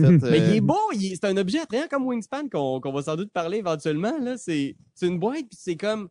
Je veux ça chez nous! C'est Ouais. genre, c'est tellement beau! Exact. Puis, mais en même temps, après, comme tu dis, t'arrives, puis la moitié des choses servent à rien dans le jeu. C'est juste beau. Puis tu sais, j'ai joué avec ma femme, ok, et ma femme, elle l'a détesté le jeu. En fait, elle, elle a- on, on a à peine fini la partie. Elle l'a fini par politesse. Elle, elle avait envie de vomir. Je veux dire, à- chaque jour, elle me dit à quel point elle a dé- détesté ça. Toi, chaque jour, tu checkes la bande en disant, on se fait une petite game à soir, toi Ouais. et moi. Là, elle dit non, puis là, j'ai dit apprendre à jouer solo. Là, c'est comme là, elle me voit jouer à ça, puis là, il faut le mal, puis là, comme ça n'a pas rapporté l'affaire, c'est n'importe quoi. Puis on fait chambre à part. Ouais, ok, j'avoue. Maintenant, je dors sur le divan. Euh, mais c'est ça. Donc, c'est mon top 5, Tapestry. Euh, je vais essayer de vous revenir là-dessus là-dessus quand même dans la prochaine année. J'essaie de jouer plus au, au même jeu et euh, peut-être réviser mon choix à ce moment-là. Mais pour l'instant, ça reste Hmm. aujourd'hui le jeu auquel j'ai le plus envie de jouer. Peut-être justement parce que je peux pas vraiment le jouer parce que ma femme veut tellement pas que je joue que euh, j'arrive pas à, l'amener sur la table. Numéro 4. 4. 4. Euh, mon numéro 4 se retrouve euh, un peu plus loin sur la liste de Pierre-Louis, donc euh, on va en parler tantôt. Et euh, en fait, le numéro 4 de Pierre-Louis se retrouve un peu plus haut sur ta liste à toi, JF. Oh! Fait qu'on va passer directement à mon numéro 4, Ben, si ça vous dérange pas. Euh, en fait, mon numéro 4, c'est pas un jeu, mais c'est une série de jeux. Et euh, c'est la série Undo. Hmm. Ah oui, ok. Euh, chaque année, en fait, on dirait là, qu'il y a une nouvelle série de jeux de déduction, plus Mm. semi-narratif et tout ça qui arrive. L'année dernière, c'était Sherlock Q. Cette année, c'est Undo. Euh, Undo, c'est... euh, j'ai joué à trois, trois jeux là, cette année qui sont sortis. Euh, petit jeu où on va essayer en fait de euh, modifier le cours de l'histoire de façon positive. Ok, On est des gens qui vont et euh, je vous dis ça, mais au final, dans le fond, en gros, on veut deviner comment l'histoire, euh, qu'est-ce qui s'est passé dans l'histoire, puis peut-être essayer de corriger quelques petits détails qui se sont produits. Euh, J'en ai parlé déjà dans un épisode, j'ai décrit toutes les, les mécaniques plus en détail, comment ça, se fonc- ça fonctionne. Ça reste que comme tous ces jeux-là, c'est un peu compliqué à expliquer en podcast. Je vous encourage fortement à les regarder. Euh, Jeu ultra simple, là, c'est 26 cartes dans le jeu, euh, plus les cartes de résultats, si on veut. Là. Mais en Mm. gros, c'est tu as tes 13 cartes d'histoire, tes 13 cartes d'indices, et tu décides, t'explores quel moment dans la timeline. OK? Fait que tu as vraiment Mm. ta timeline devant toi. Euh, tu as l'heure du meurtre. Tu peux avoir deux heures avant l'heure du meurtre, deux jours avant l'heure du meurtre, 60 ans avant, le- avant le meurtre. Euh, ça ça part toujours d'un meurtre. Là, et tu essaies de deviner comment ce meurtre-là est arrivé et quel choix les personnages auraient pu faire pour, si on veut, améliorer le futur. Mhm. Et euh, ça marche vraiment bien parce qu'au final, tu vas découvrir pratiquement toutes les cartes que tu as devant toi, mais ce qui a de l'impact sur le jeu, c'est l'ordre dans lequel tu vas les découvrir. Mhm. Donc, si tu décides d'aller 60 ans en arrière dès le début, euh, peut-être que c'est pas le meilleur move, mais peut-être que c'est le meilleur move. Donc, il y a quand même un petit côté le fun. Mhm. Euh, avec ça, j'ai trouvé le système vraiment intelligent. Ça reste que c'est des jeux qui sont pas vraiment rejouables. hein. Tu l'as Mhm. joué une fois, tu connais l'histoire, c'est fini. Euh, nous, en fait, on a fait les trois back-à-back. Ah ouais? On a joué le premier, tout de suite après, on a joué le deuxième, tout de suite après, on a joué le troisième. C'est pas vrai. En fait, quelqu'un était en train de le jouer. On a attendu qu'ils finissent. Et dès qu'ils ont fini, on a pris la copie et on a joué. Euh, on a essayé les trois. Puis euh, nous, on a, je dirais, euh, je dis nous, on a fait ça au lac à l'épaule ludique, au. LAL. Et en fait, le groupe avec qui euh, je vais au LAL, on, on joue toujours à ces petits jeux d'enquête-là. On les éclate tout le temps. On avait joué les trois Sherlock Q la dernière fois. Là, on a joué les trois Undo. Donc, Undo, belle série à explorer pour les gens qui aiment les découvrir des histoires et tout ça. Est-ce que toi, tu l'avais joué, Pierre-Louis? Ouais, ou- on avait joué. Moi, j'ai juste joué le- l'espèce de proto. Je pense que c'est- il y avait huit cartes histoire. C'était un petit truc qui donnait pour euh, les, les boutiques de jeux en essai. Puis euh, moi, ce qui m'avait gossé de Undo, parce que je trouvais l'idée, quand on m'a fait le pitch, j'étais comme What? C'est trop cool! puis on s'était mis à table. Puis moi, j'avais écrit toute l'histoire dans ma tête. Puis c'était pas l'histoire qui avait ça à table. J'étais comme T'étais fâché. J'étais fâché. J'étais comme ah, ben je veux pas trop spoiler non plus c'est quoi l'histoire mettons là que c'est comme euh, sa femme qui l'a tué puis j'étais comme euh, ah, c'est sûr que c'est l'amant de sa femme ou quelque chose c'est logique parce que là je, là je voyais plein de connexions dans les cartes puis finalement c'était pas ça l'histoire. puis j'étais comme je me trouvais en manque d'indices. Puis au contraire Raph lui ce qu'il m'a dit c'est qu'il trouvait ça trop facile, il dit avec sa blonde ils ont toujours tout eu. Ah Ouais. ouais. Puis j'étais comme ah ouais. Moi je, je me pars toujours sur une dérape genre de le gars, il part dans un jeu de rôle, C'est sûr que c'est son ancien élève, c'est sûr, c'est sûr. Sauf que c'est vrai que nous, on a réussi les trois Mhm. vraiment Mhm. assez bien aussi. Euh, et je, je mets les Undo dans la lignée, pour moi, des jeux contemplatifs. des jeux où, un peu même aléatoires, dans le sens que surtout les premières cartes, parce que plus ça va, plus tu comprends ce qui se passe dans l'histoire, mais la Mhm. première carte que tu retournes, là, t'as aucune idée qu'est-ce qui se passe, puis il faut que tu décides qu'est-ce que tu fais. Fait que c'est toujours, dans le fond, tu tournes une carte, tu lis l'histoire, puis t'as trois choix, Mhm. euh, A, B, C. Euh, et là, ça va te donner, ça va changer la ligne du temps en fonction de qu'est-ce que tu auras choisi. Mais la première décision que tu prends, elle est basée complètement sur la chance. Là, ton gut. sur ton gut feeling. Puis là, c'est comme ça se peut là, que tu perdes vraiment plein de points juste à cause de ton. Fait qu'il y a un côté vraiment aléatoire, mais qui au final nous a pas dérangé parce qu'on revenait à l'idée que c'était un jeu contemplatif dans Mhm. lequel tu.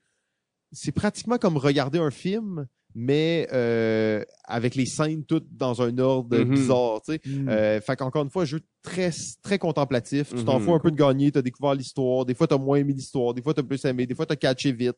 Des fois, t'as pas du tout compris. Euh, nous, si c'est au final, on les a toutes quand même très bien réussi. Euh, c'est peut-être la, la critique, si je veux, de, de, de ce Mm. système-là. C'était peut-être un peu facile. là. Numéro 3. 3. 3. Alors, mon numéro 3 est un petit jeu. euh, ben, c'est un petit jeu de draft, mais un jeu de draft de, de pions, si on veut, de, de meeple, parce que c'est le jeu Draftosaurus. On va drafter des dinosaures. Euh, donc, petit jeu euh, de draft assez simple. On parle d'un 15 minutes, peut-être 20 minutes. C'est assez rapide comme jeu. Euh, la particularité, ben bon, c'est un jeu de draft où tout le monde va avoir son parc. Il va devoir euh, placer des dinosaures dans plusieurs euh, enclos euh, qui vont avoir des différentes contraintes. Et ben à chaque ronde, on va avoir un paquet de, on va prendre un paquet de, dinosaures du sac. Donc on va en drafter, je pense, c'est 7, 8, je je me rappelle plus exactement. Et tu vas leur regarder ce que tu as dans ta main. Tu vas en sélectionner un que tu vas ensuite placer dans ton parc. Et ça, tout le monde fait ça simultanément. Quand c'est terminé, tu donnes les, les dinosaures que tu as encore en main au joueur à ta gauche et tu en reçois du joueur à ta droite. Et tu continues comme ça. Donc, super simple. C'est pas un jeu qui réinvente vraiment la mécanique, euh, mais c'est un jeu qui, est- qui, qui est beau esthétiquement puis qui marche bien. Euh, le fait que ce soit un jeu de, de draft mais sans cartes, c'est assez Mhm. particulier. Peut-être que ça marche un petit peu moins bien qu'avec les cartes, un peu plus... euh, C'est dégueulasse. C'est dégueulasse. Comment ça, c'est Tu dégueulasse? tiens des petites pièces en bois dans ta main moite vraiment fort. Là, toutes tes pièces sont huileuses, collantes. Tu passes ça à ton voisin. Il donne ses pièces à lui qui sont vraiment moites, qui sont vraiment dégueulasses, qui tenaient dans sa petite main moite. Euh, moi, je vous garantis, ces pièces-là, ils déteignent après je sais pas combien de parties. Euh, c'est c'est pas hygiénique. Non, mais c'est- c'est un jeu correct à avoir chez toi. Je vous dis peut-être pas dans un bar ludique qui risque d'être collante un peu, Oh, mais euh, Mettez-les pas dans votre bouche. Ça devrait être du purel. si vous jouez à Draftosaurus, apportez-vous du purel. là. mais euh, bon, c'est ce petit jeu euh, assez cute, euh, peut-être un petit peu trop court pour moi, mais que j'ai quand même bien aimé le Draftosaurus. D'ailleurs, on va quand même mentionner que ce jeu-là a gagné euh, la palme des jeux euh, familiales qui a Oui, été remise ben il y a vraiment vrai. pas longtemps. Euh, Draftosaurus, jeu français d'ailleurs, euh, partiellement fait par le Big Tree euh, français. Donc, euh, bravo à la France, encore une fois, par des Vive jeux la aussi France! horribles. Ah, vive la France. Euh, oui, ton numéro 3, Pierre-Louis? Moi, mon numéro 3, il s'agit euh, d'un- de- de- du, du gros jeu là, de Fantasy Flight qui vient d'arriver là, à l'Halloween. Marvel Champions, un jeu de cartes évolutif Hmm. dans l'univers de Marvel. Alors, euh, jeu de cartes évolutif, c'est dans le fond, euh, t'as un- une boîte de base avec euh, dans laquelle tu peux incarner cinq héros différents des comic books de Marvel. Donc, on est très très près de la bande dessinée ici. Là, attendez-vous pas à voir Robert Downey Jr. Là. Ouais, OK. Fait qu'on a des personnages qui sont beaucoup plus. On a des alliés qui sont beaucoup plus obscurs, donc il faut être un peu. euh, ben, un peu plus connaisseur ou... je, je pense que les connaisseurs vont vont apprécier les références, mais je pense qu'on peut vraiment apprécier même. Sans, sans connaître ça trop en détail. là. Ouais, c'est ça. Tu sais pas c'est qui de Wrecking Crew. Tu peux quand même avoir du plaisir. Puis dans le fond, il y a cinq héros Spider-Man. Tu peux faire, tu peux faire Black Panther. Hmm. Lui, il est cool aussi. Euh, Captain Marvel, elle est, elle est nice. She-Hulk, puis euh, Iron Man. She-Hulk, c'est pas pire, hein, ça? She-Hulk est vraiment chouette. T'as-tu une théorie un peu euh, sur le fait qu'ils ont mis She-Hulk dans le jeu? Ou... Euh, je sais pas trop pourquoi ils ont choisi She-Hulk. Je pense que euh, le, le, le, le comic a un succès d'estime assez important dans la communauté. Puis en plus, je pense qu'ils voulaient cher- chercher des personnages euh, Féminin. féminins, tu sais, qui sont Il y, a une, cool. il y a une série télé qui va sortir sur She-Hulk bientôt. là. Ah ouais, ils vont Ouais, sortir là. euh, fait qu'en tout cas, c'est juste. euh, Ça adonne bien quand Ça même. adonne hein. bien, tu sais. Mais pour vrai, c'est cool parce que. Mais c'est un jeu de cartes à la, euh, à la Arkham Horror, Un genre, petit ou, peu, donc pour ceux qui, qui connaissent un petit peu, là, mettons Arkham Horror, Seigneur des Anneaux, le jeu de cartes évolutif, on part de ces mécaniques-là. Hmm. Mais ce qu'ils ont fait ici, c'est qu'ils ont enlevé tout l'aspect euh, campagne qui Ok. était proposé dans Arkham Horror. Donc, c'est vraiment juste des parties euh, one-shot, si Tu on joues contre un méchant, puis c'est Tu ça. joues contre un méchant, puis tout leur marketing est autour de ça. Tu vas acheter des, des, des, packs decks de méchants. Ah, ok, ok, Fait que là, tu vas avoir ce méchant-là à affronter. Nice. Tu vas pouvoir acheter des decks de héros. Fait que là, tu vas avoir tout ce que tu as besoin là-dedans. Très cool. Le but là-dedans, c'est que je pense qu'ils ont appris un peu de leur euh, de toute leur grande aventure de jeu de cartes évolutif qui ça peut devenir très très cher. Là, tu quand tu te lances, mettons, dans Arkham Horror, ben peut-être que tu Ah ouais. pour euh, 300-400$ piastres de cartes. tu. Mais ici, si tu achètes le jeu de base, ben après ça, tu peux juste acheter les méchants ou les héros qui te plaisent puis que tu as envie de, de jouer avec, de mélanger les cartes, mélanger le. faire du deck building aussi là-dedans. C'est intéressant parce que tu peux justement. T'as, t'as, mettons Spider-Man, tu as 15 cartes qui sont Spider-Man, qui représentent bien l'énergie puis la façon de se battre de Spider-Man. Mettons, t'évites full dégâts avec des cartes. OK. Euh, puis il y en a d'autres qui te permettent de faire un super gros attaque ou d'immobiliser les ennemis. Mais tu as Hmm. aussi toute la moitié de ton deck qui est un aspect de super-héros. Fait que justice, agression, défense. OK, fait que t'as la moitié de ton deck que c'est un personnage, puis Ouais. l'autre moitié qui est, si on veut, une stance, là, ou genre un type de super-héros. Fait que tu peux là-dedans euh, t'amuser à faire des mix and match. Puis là, il y a beaucoup de rejouabilité qui se trouve là-dedans. J'allais dire justement, mettons, contre le même boss, est-ce que tu peux rejouer plusieurs fois ou? Tu peux rejouer plusieurs fois, mais en ce moment, c'est ça, la boîte de base, il y a eu du retard un peu dans leurs extensions, parce que normalement, ils sortent une extension par mois. D'où le jeu de cartes évolutif Ouais. qui, qui t'enchaîne pour toujours. Euh, mais là, il y a eu un peu de retard. Fait que oui, les trois méchants de base, sont intéressants. Ils sont très différents aussi. Ils offrent des, des, des, des, des, des joutes qui sont assez différentes. Mais c'est quand même le genre de jeu qui va avoir besoin d'extension pour jouer sur le long terme. OK, OK. Alors, si vous voulez, mettons, vous, vous y a donné là, pour une vingtaine, trentaine de parties, vous n'aurez pas le choix peut-être d'embarquer dans l'achat d'extensions, l'achat de nouveaux héros, l'achat de nouveaux scénarios. Puis il va y avoir des grosses boîtes qui vont sortir aussi avec Ouais. peut-être des histoires puis un peu plus de stuff. OK, cool. Ben, j'ai entendu beaucoup de bons cool. commentaires, en fait, là, de, de ce jeu-là. Euh, D'ailleurs, si je me trompe pas, il est dans, euh, il est dans le top 10 des jeux, euh, des jeux 2019. Là. Bon, top 300, là, bien entendu. Mais bon, il est quand même là. Il est quand même là. Mon numéro 3, et en fait, je suis étonné que personne d'autre l'ait dans son numéro 3. Euh, ça aurait pu être mon numéro 1 même. Euh, Et en fait, c'est peut-être mon numéro 1 coup de cœur, là, tu sais, dans le sens c'est le jeu que je recommanderais le plus. là. Oh. Et c'est le jeu One Key. Oh, One Key, ok, oui. One Key qui est, euh, on pourrait aussi appeler ça le Mysterium Killer. Euh, Oh! donc, c'est un jeu, encore une fois, avec une personne qui va devoir faire deviner des objets à d'autres joueurs qui les voient pas. Euh, c'est un jeu qu'on a déjà parlé souvent. JF et moi, dans le podcast, donc on n'ira pas dans les détails, mais c'est un jeu qui est premièrement magnifique, en fait. Mhm. Des cartes qui ne sont pas des cartes, en fait, qui sont des formes différentes. Euh, jeu superbe, très simple, très rapide. Euh, jeu de déduction coopératif qui marche très bien, Mhm. qui prend l'aspect de profiler, qui prend l'aspect de Mysterium et qui vient juste comme créer, si on veut. En fait, tu sais, il y a les jeux qui innovent vraiment beaucoup et il y a les jeux qui amalgament vraiment bien. Ouais, ouais, ouais. Euh, One Key, pour moi, justement, on est à la fin d'une décennie, on est là, et One Key a pris pratiquement tout ce qu'il y avait de bon dans ce type de jeu-là, et bang, les a mis ensemble pour en Mm. faire un jeu coopératif de devinette qui dure 15-20 minutes, qui est très, très bon. Euh, donc, mon numéro 3, c'est. One Key. C'est un bon choix. C'est vrai que c'est un super bon jeu. Moi, je pense que il, il m'a un peu échappé cette année parce que il y a eu tellement de jeux dans cette gamme-là, un peu avec des images euh, abstraites un peu à la Dixit. Euh, il y a eu Obscurio qui est sorti cet automne aussi, que on, on- a joué avec. J'ai euh, pas essayé d'ailleurs, qui a l'air assez bon. Hein. qui est Euh, bien aussi, mais c'est ça, je pense qu'il y en a eu tellement qu'ils n'ont pas eu le temps d'avoir une impression assez forte sur moi. Mais j'ai joué d'ailleurs avec euh, ma fille même, puis qui est Mm. toute jeune encore, de 5 ans, puis on a eu beaucoup de plaisir, puis avec euh, It's Game aussi, on a joué, puis ouais, euh, One Key, c'est un très bon jeu. Mm. Bon choix. Numéro 2. 2. 2. Alors, mon Deux. numéro 2 était ton numéro 4, Pierre-Louis. Oh, Et c'est le jeu Watergate. oui!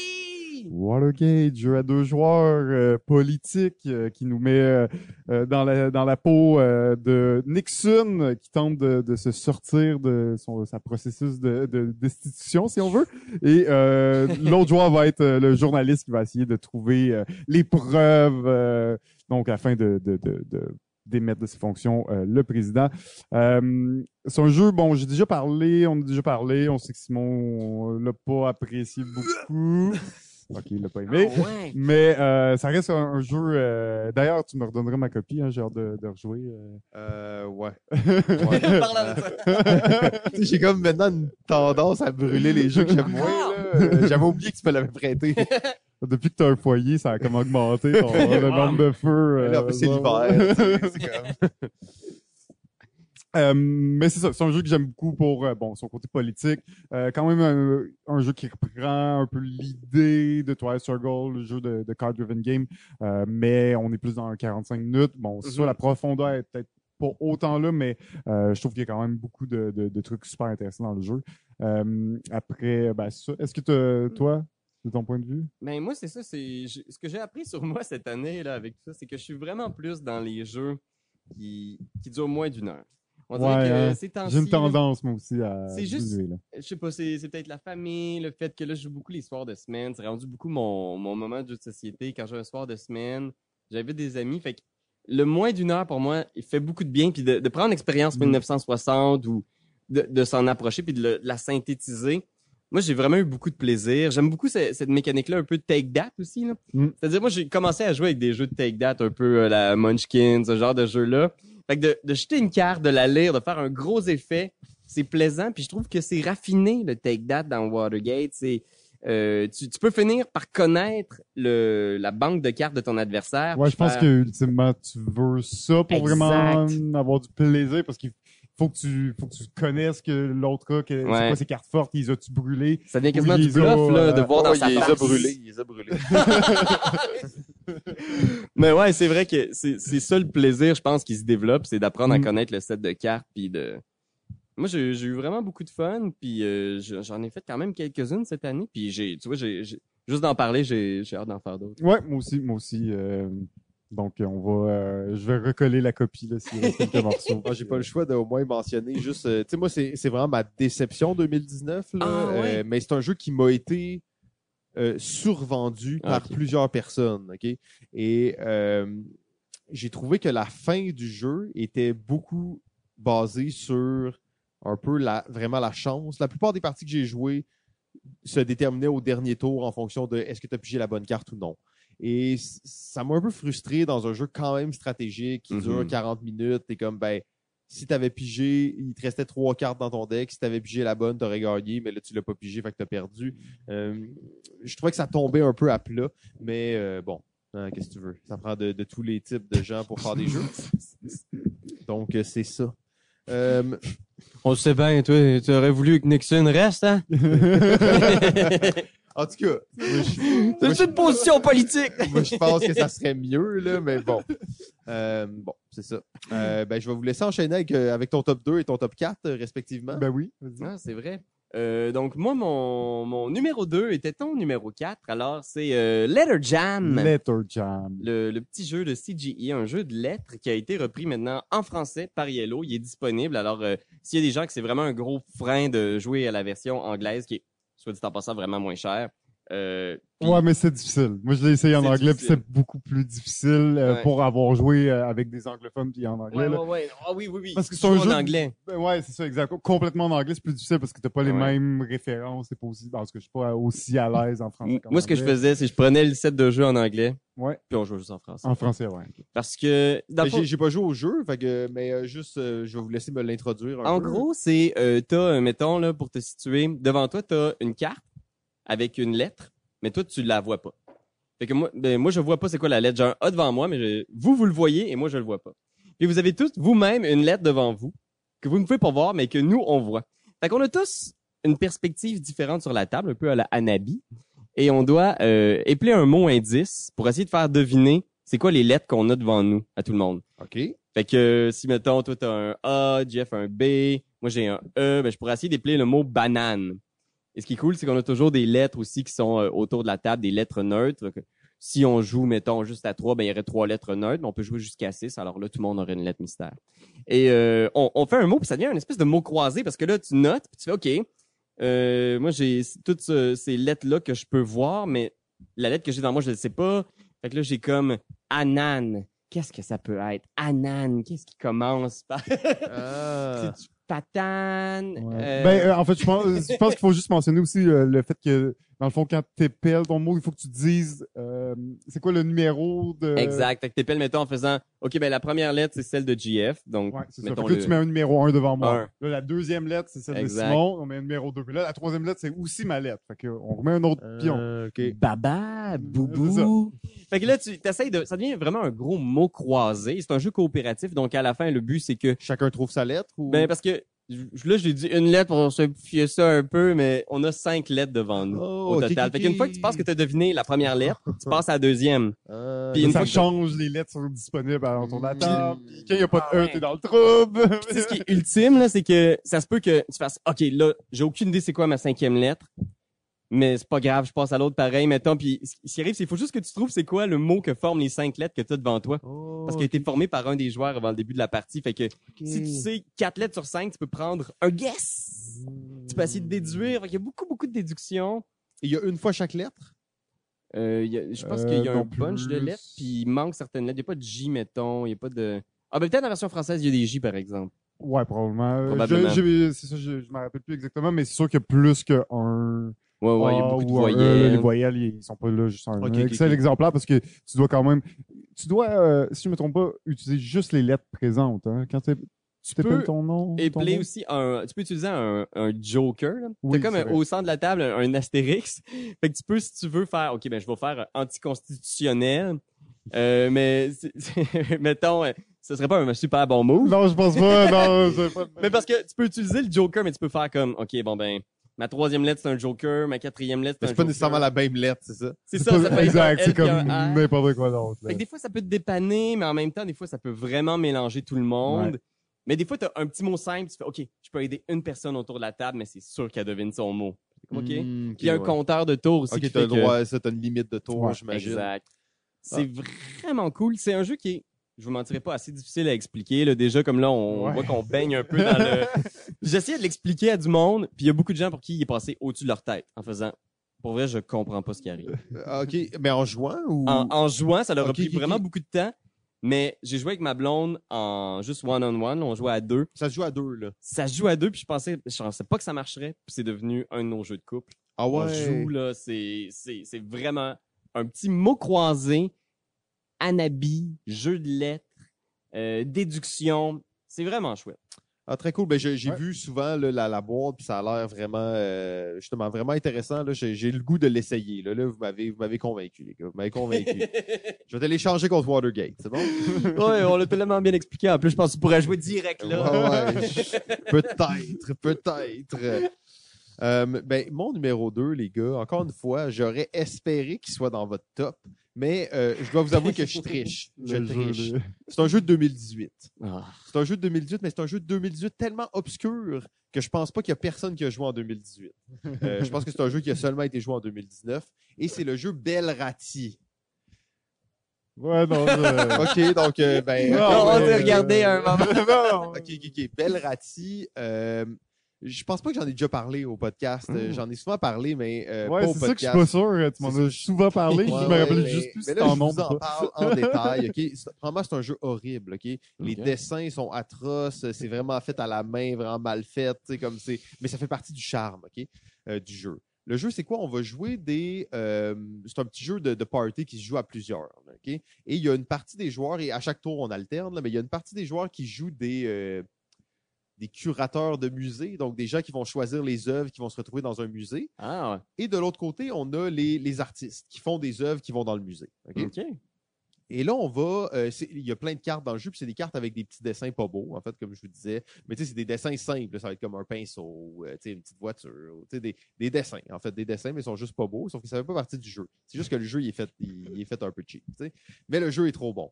Et là, on va tourner deux cartes euh, de mots. Fait que ça va être, mettons, euh, je sais pas, véhicule et jouet. Ça va être deux mots. Ça peut être n'importe quel deux mots.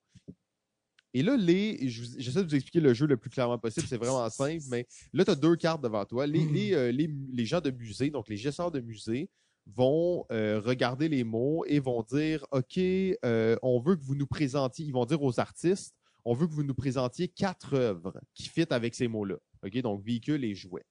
Les autres joueurs, les, les, les artistes, ont des cartes de dessin dans leurs mains et doivent mettre sur la table quatre œuvres qui vont soit avec un, soit avec l'autre. Ça peut être avec un des deux. Sont pas obligés. C'est avec un des deux, OK? Mais, euh, mettons, on est trois artistes. faut qu'on mette quatre cartes, les trois ensemble. Mais je sais pas qu'est-ce que toi t'as dans ta main. On n'a pas le droit de se parler vraiment, à part de se dire, Hey, moi, j'ai deux bonnes cartes. Euh, OK, moi, j'en ai une bonne. OK, moi, j'ai rien. Fait que là, OK, mais là, qui met quoi? On le sait pas. Puis je sais pas qu'est-ce que tu as mis. Euh, puis on, on essaye de mettre les meilleures cartes possibles. OK? Donc, on met les quatre cartes au centre, face cachée.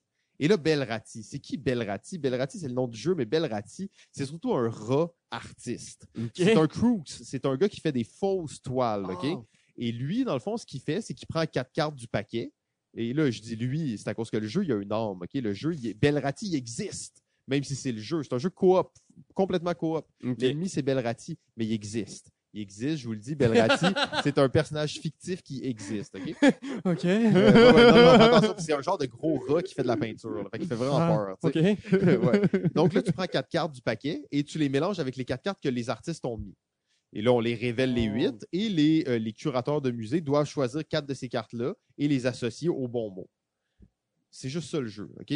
Euh, mais ça marche. Puis là, bien entendu, ben, il y a des cartes que c'est Belrati qui a mis. Fait que là, il faut faire attention. Fait que là, Hmm. eux, ils sont. Tu veux pas prendre les cartes de Belrati parce que c'est des fausses. C'est des, euh, points négatifs, en fait. ouais. C'est des points que tu perds. Puis c'est un jeu coop. Le jeu se termine quand euh, Belrati a fait un certain. Quand, dans le fond, Belrati a réussi à passer un certain nombre de toiles. Et là, tu comptes les bonnes toiles que tu as fait. Donc, c'est un peu un jeu de, de time, at- de score, attaque. Tu essaies de faire le score le plus haut possible. Ok. Parce que dans le fond, le jeu se termine quand, mettons, Belrati a fait passer 7, œuvres fausses. Mais ça se peut que tu aies fait passer 25 toiles, ça se peut que tu en aies fait passer 4. tu sais. Ah ouais, Euh, ouais. donc, ça dépend toujours Belrati comment il a joué. tu sais. Euh, Il est dans- fort, il est fort. il euh, est fort, il est très fort. Et euh, là, je, je vous dis ça comme ça, ok, ça a l'air de rien, mais il y a quelques subtilités dans le jeu qui fait que c'est encore mieux. Euh, parce que les, les curateurs de musées, les gestionnaires de musées, ils décident un chiffre entre 3 et 8 sur combien de cartes les artistes doivent mettre. Donc, en voyant les indices, ils disent Ah, ça, c'est des indices qui sont vraiment différents l'un de l'autre. Probablement qu'il y a des bonnes cartes sur ça. Fait qu'on va dire 8. Parce que, bien entendu, le but, c'est de faire le plus de points possible. Ouais. Et Belrati met toujours 4 cartes. Fait que si t'en mets 8, Belrati en met juste 4. Fait que t'as plus de chances d'avoir les bonnes cartes. Mhm. Mais il faut qu'eux, il y ait les cartes dans leurs mains. tu sais. S'ils disent 8, ben là, les artistes se regardent, puis c'est comme, euh, moi, j'en ai une de bonne, moi, j'en ai aucune de bonne. Là, t'es comme, OK. Fait que là, il va falloir qu'on pédale, qu'on mette des cartes vraiment stretchées, puis qu'on Mm. mette des affaires. Puis le Belrati a la chance d'en faire passer beaucoup. Euh, autre particularité du jeu, c'est que tu as quatre bonus dans le jeu, qui justement, un des bonus, c'est euh, les artistes peuvent dire OK, nous, euh, on respecte pas le chiffre que vous avez dit, on met, on change votre chiffre. Ok. OK, ça, c'est un bonus. Mais le bonus, tu peux l'utiliser une fois. Quand tu l'utilises une fois, tu le retournes. Puis là, il y a un chiffre qui est écrit dessus. Mettons, c'est 3. Mais là, ça, ça veut dire que au moment où les gestionnaires de musée choisissent le chiffre 3, si on réussit ce, ce tour-là, on réussit le 3, on reprend notre bonus. Ok. Donc, c'est un jeu un peu- là. Tu recharges ton bonus. Fait que, tu sais, tu pourrais jouer là, pendant deux heures. Là. Tu pourrais jouer pendant deux heures une game puis comme continuer puis être rendu à 150 points. Belrati est Un rendu à de 6. marathon, Puis là, là. c'est comme, oh shit, là, tu sais, nous, on a fait, je pense qu'on a fait 28 points, là, puis l'équipe avant nous a fait 21. Fait que, mais le jeu marche trop bien. Et en Mm. fait, c'est euh, Monsieur Doyon qui l'a dit. Ah ouais? Ce jeu-là a une âme. Et c'est vrai. En fait, Belrati, au début, en plus, il est un peu timide. Il sort des cartes qui sont pas si bonnes. ça. Mais à un certain moment, quand tu t'y attends le moins, là, bang, il te sort une La carte. carte là, t'es comme, oh non, et l'Italie, il te sort une botte. Puis là, t'es comme, non, c'est Ah. pas croyable. Comment il a pu penser à ça? Puis, tu sais, c'est- c'est- c'est magnifique comme jeu. Puis les gens crient Belrati! Puis en fait, tu fais des cauchemars. Puis donc, c'est c'est vraiment un, un jeu spectaculaire. là. Je- donc, il est pas sorti en 2019, mais c'est tout comme. Ok. Euh, je vous le recommande fortement. Ben, ouais, je veux Hmm. Et maintenant, on est là, messieurs. Le numéro Uno. Un. Un. La médaille d'or, euh, le meilleur jeu 2019. Quel sera-t-il, GF? Alors, mon jeu numéro un n'est probablement pas une surprise, mais c'est le jeu Wingspan. Oh, Hmm. ben oui. Classique. Ben oui. T'es allé pour la. la- Absolument. la- En fait, euh, probablement un des rares jeux que j'ai acheté cette année avec une extension. Oh, J'achète ok. jamais d'extension d'habitude. Euh, et comme tu disais, c'est un plutôt, euh, je pense que c'est toi qui disais, mais euh, c'est un beau jeu. Tu veux l'afficher, je l'ai mis sur le top de ma bibliothèque, avec les deux Mm. boîtes, une à côté de l'autre, superbe. Écoute, je veux pas en parler trop, là, je pense que c'est un jeu qu'on connaît. euh, beaucoup, ouais, c'est ça qu'on parle beaucoup, qu'on connaît beaucoup, mais euh, Mm. c'est un jeu que, qu'on qu'on sait pas tanner. Peut-être juste la petite note sur l'extension. On l'a pas encore essayé beaucoup. Euh, L'extension rajoute euh, beaucoup, surtout des oiseaux, pas nécessairement de nouvelles mécaniques. À part que les oiseaux, ben maintenant il y a des nouveaux pouvoirs pour les oiseaux. Donc il y a un petit peu de mécanique, mais c'est surtout plus une plus grande variété d'oiseaux euh, dans l'extension. Donc rajoute pas nécessairement grand chose, mais euh, rajoute encore plus de cartes, donc encore moins de chances de revoir tout le temps les mêmes, évidemment, à chaque Mm. partie. euh. Donc, euh, ben oui, Wingspan numéro un. Bon choix, je dois dire que c'est euh, ben, c'est un peu ma, ma honte euh, annuelle. J'ai j'ai pas joué à Wingspan. Mm. Donc, euh, je peux pas. euh, mais je suis vraiment excité de jouer. En fait, j'ai vraiment hâte. Je l'ai vu tantôt en français. J'étais comme, est-ce que je l'achète? C'est un peu. C'est un peu cher. Mon Ouais. portefeuille, j'ai acheté Tapestry il y a pas longtemps. Ouais. Fait mon budget jeu, il est parti vite. là. Mais euh, c'est le genre de jeu, j'ai l'impression que je pourrais sortir souvent, que ma Ouais. femme aimerait, que ma famille aimerait. Euh, donc, j'attends la bonne occasion. là. Ben, c'est aussi euh, le fait que ce soit un jeu de stratégie, mais pas trop intense non plus, et que la Mhm. thématique, bizarrement, ben, est attirante. Hein, la Ouais. thématique des oiseaux, pour, pour le fait que c'est rare comme thématique, mais aussi ben, le, le jeu est très attirant visuellement. Puis, euh, Ouais, puis c'est vrai. Je pense qu'ils ont, qu'ils ont bien compris justement chez Stone Meyer Games que les, les jeux aussi, c'est un, c'est un objet. Tactile. C'est tactile, c'est... Oui, il peut avoir un très, très, très bon jeu qui te procure beaucoup de plaisir, mais qui est un peu laid, que tu vas garder un peu dans un raccoin, mais... Belle rati. Belle ratie. Mais tu sais, un beau jeu, un bel objet, il y a plus de chances qu'il frappe la table plus souvent. Puis aussi, tu sais, tu... Moi, je, personnellement, c'est ça, on dirait que je suis rendu à un moment où je me dis, des fois, j'ai le goût de jouer à un jeu, d'avoir peut-être un petit peu moins de jeux, mais d'avoir des jeux que je suis un petit peu plus fier de, tu sais, parce que crime de, tu sais, la, la beauté, ça, ça, ça quand même, ça, ça vaut de quoi, tu sais, on ça parlait de Parks. Il est pas donné Parks pour un petit jeu, mais Ouais, c'est ça, ouais, Colin qui est beau, tu sais. Mais tu, tu mentionnes un point important, puis on va juste euh, transgresser un petit peu la règle rapidement, mais euh, tu parles d'avoir moins de jeux, de, des jeux qui sont plus plaisants, qui touchent la table plus souvent. Euh, moi, c'était ma philosophie depuis le début de l'année, en fait, de me dire le culte de la nouveauté, là, c'est ça marche pas. Là, puis j'y j'y crois pas à cette constante évolution, cette constante spirale. Puis la preuve, en fait, on a vu les chiffres 2019 nous montrent que c'est pas à cause que c'est nouveau que c'est meilleur. Mhm. Euh, et je trouve que ça, c'est comme un peu une hygiène de joueurs qui vaut la peine. Tu sais, il y a les défis 10-10. Jouer à Ouais. 10 jeux 10 fois dans une année. Euh, la plupart des joueurs sont pas capables de le faire. Ils veulent toujours jouer à des nouveaux jeux, mais euh, le fait de maîtriser un jeu, c'est tellement rare que tu as la vraie expérience en ayant joué une fois un jeu. Tu sais, les Mhm. gens vont juger tellement Même vite un deux, jeu. trois fois, des fois. Des fois, deux, trois fois, c'est pas assez. Puis comme tu joues à un jeu, puis t'es comme, ah, ça c'était bon, ça c'était pas bon. Euh, de rejouer un jeu, de maîtriser un jeu, de Mhm. découvrir les facettes d'un jeu, je trouve que c'est vraiment intéressant. Ouais, puis tu sais, c'est ça, je. Tu sais, je pense que je vais respecter peu importe votre façon de jouer à la maison, tu sais, puis peu importe la collection que vous avez, moi je, je respecte ça. Je pense que vous pouvez les apprécier comme vous voulez. Moi personnellement, je pense que c'est ça que j'ai réalisé cette année, c'est que de rejouer à certains jeux, ça me fait du bien. Puis il y a des jeux dans lesquels je me, je me sens bien. Puis il y a des jeux aussi comme ça que, je sais pas, ils, ils me donnent, euh, ils me donnent le sourire aux lèvres, ces petits oiseaux.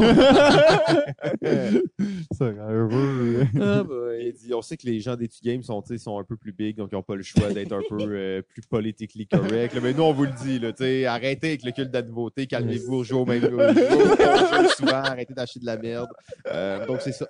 Euh, numéro 1, Pierre-Louis? Numéro un, moi je c'est c'est c'est- ça a été dur pour moi parce que c'est toujours dur ça- mettre un 1 sur un chiffre Mhm. dans un dans- sur un jeu dans un top, c'est difficile pour moi, mais c'est le jeu euh, dont je garde le plus de souvenirs cette année. Ah, des expériences. Des expériences, tu sais, puis c'est pas- toutes bonnes.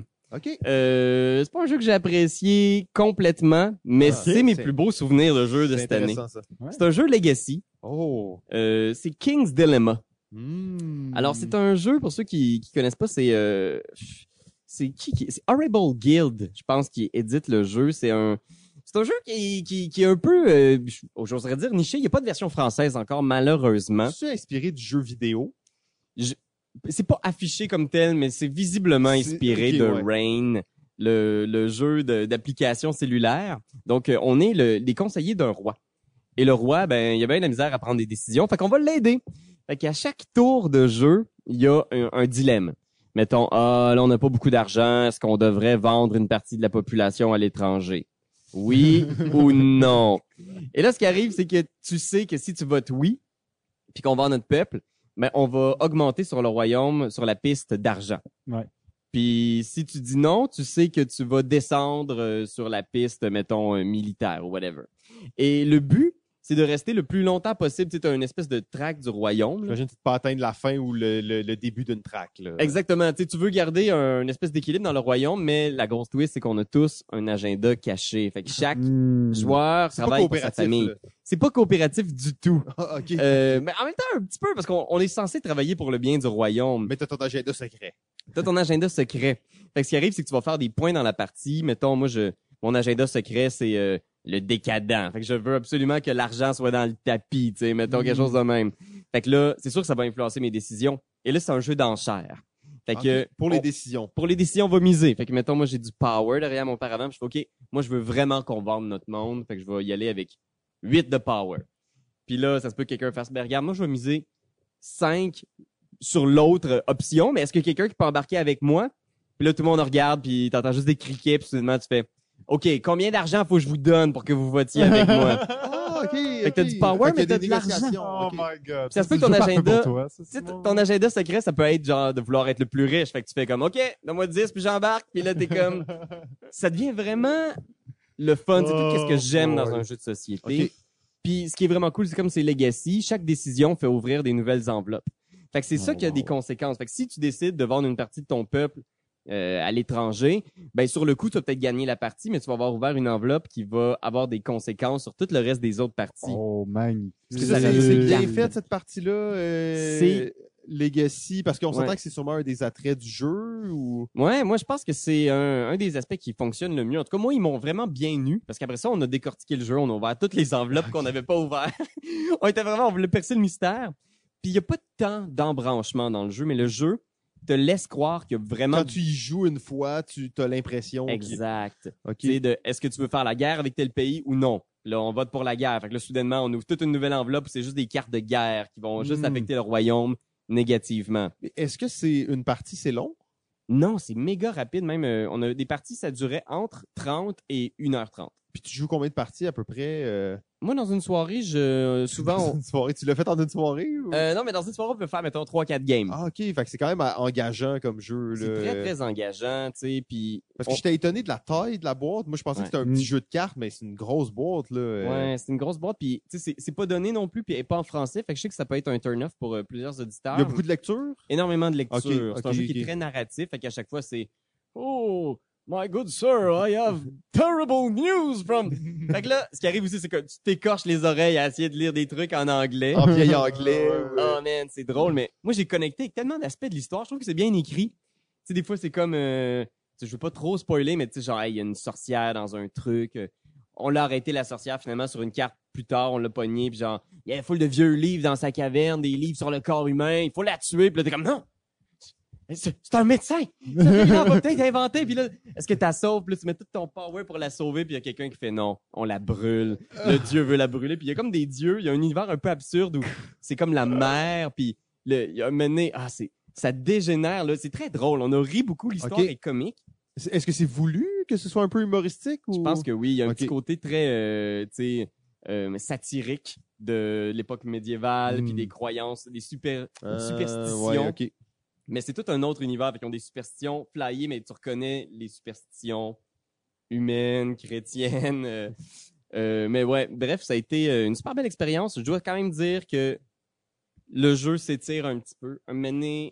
On s'est mis comme un peu à tourner en rond. Ok, c'était plus répétitif. Qu'est-ce qui se plus passait? répétitif. Euh, moi, j'ai été embarqué un peu dans une machine qui marchait bien, fait que j'ai continué à la mener pendant une dizaine de games. Parce que tu joues toujours le même personnage ou? Tu joues toujours la même famille, mais c'est comme si c'était toujours un descendant de ton... Puis elle évolue tout le temps, c'est ça? tu gagnes des petits pouvoirs, puis il y a des trucs que tu peux garder, tu sais, mettons, moi j'avais toujours l'agenda ouvert de culture. Fait que je faisais toujours trois points par partie si la culture était dans le tapis à la fin de la game. Ok. Puis j'avais un pouvoir qui me donnait, si la culture est dans le tapis, un sou au début du truc. Fait que j'avais comme une machine que je me suis battu comme un fou pour juste que la culture soit dans le tapis à chaque game. Ça devenait un running gag, tu sais.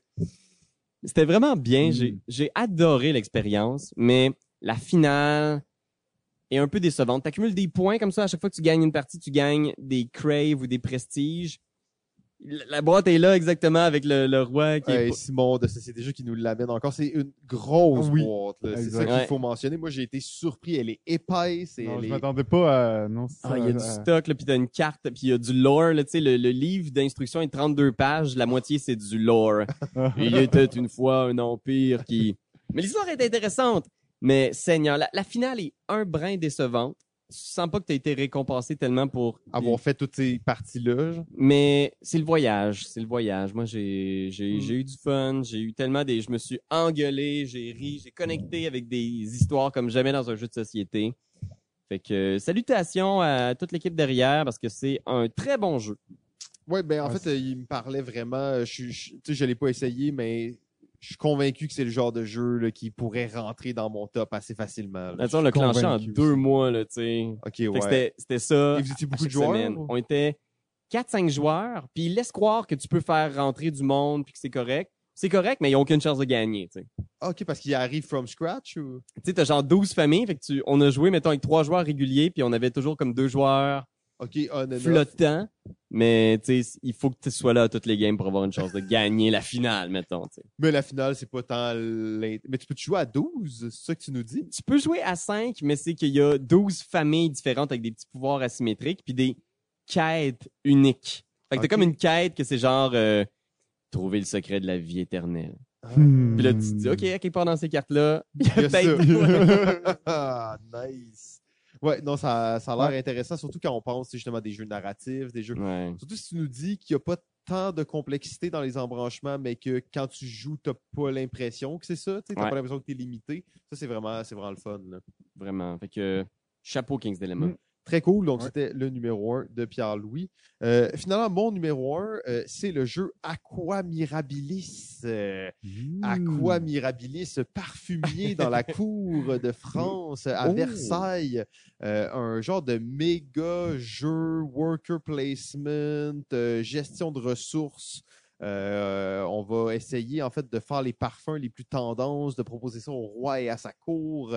Euh, superbe jeu, en fait, ben superbe, en fait, il est atroce, là, il est vraiment pas beau, euh, mais c'est correct, là, euh, c'est pas grave, en fait. On dirait sur la pochette qu'il était un genre de magicien, là, tu sais, mais tu c'est tes jeux préférés, ça. Ben non, mais pour moi, si Le la, top pochette, 2, en tout cas, en ce moment. euh, si la pochette est pas belle, c'est un, c'est un plus pour moi.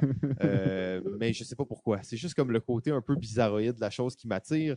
Mais euh, jeu vraiment très cool. Justement, t'es- tu développes tes skills de parfumier, tu explores les grandes villes. Euh, tu- Il y a une, théma- une mécanique en fait où tu vas présenter des parfums à la cour qui est sur une espèce de damier.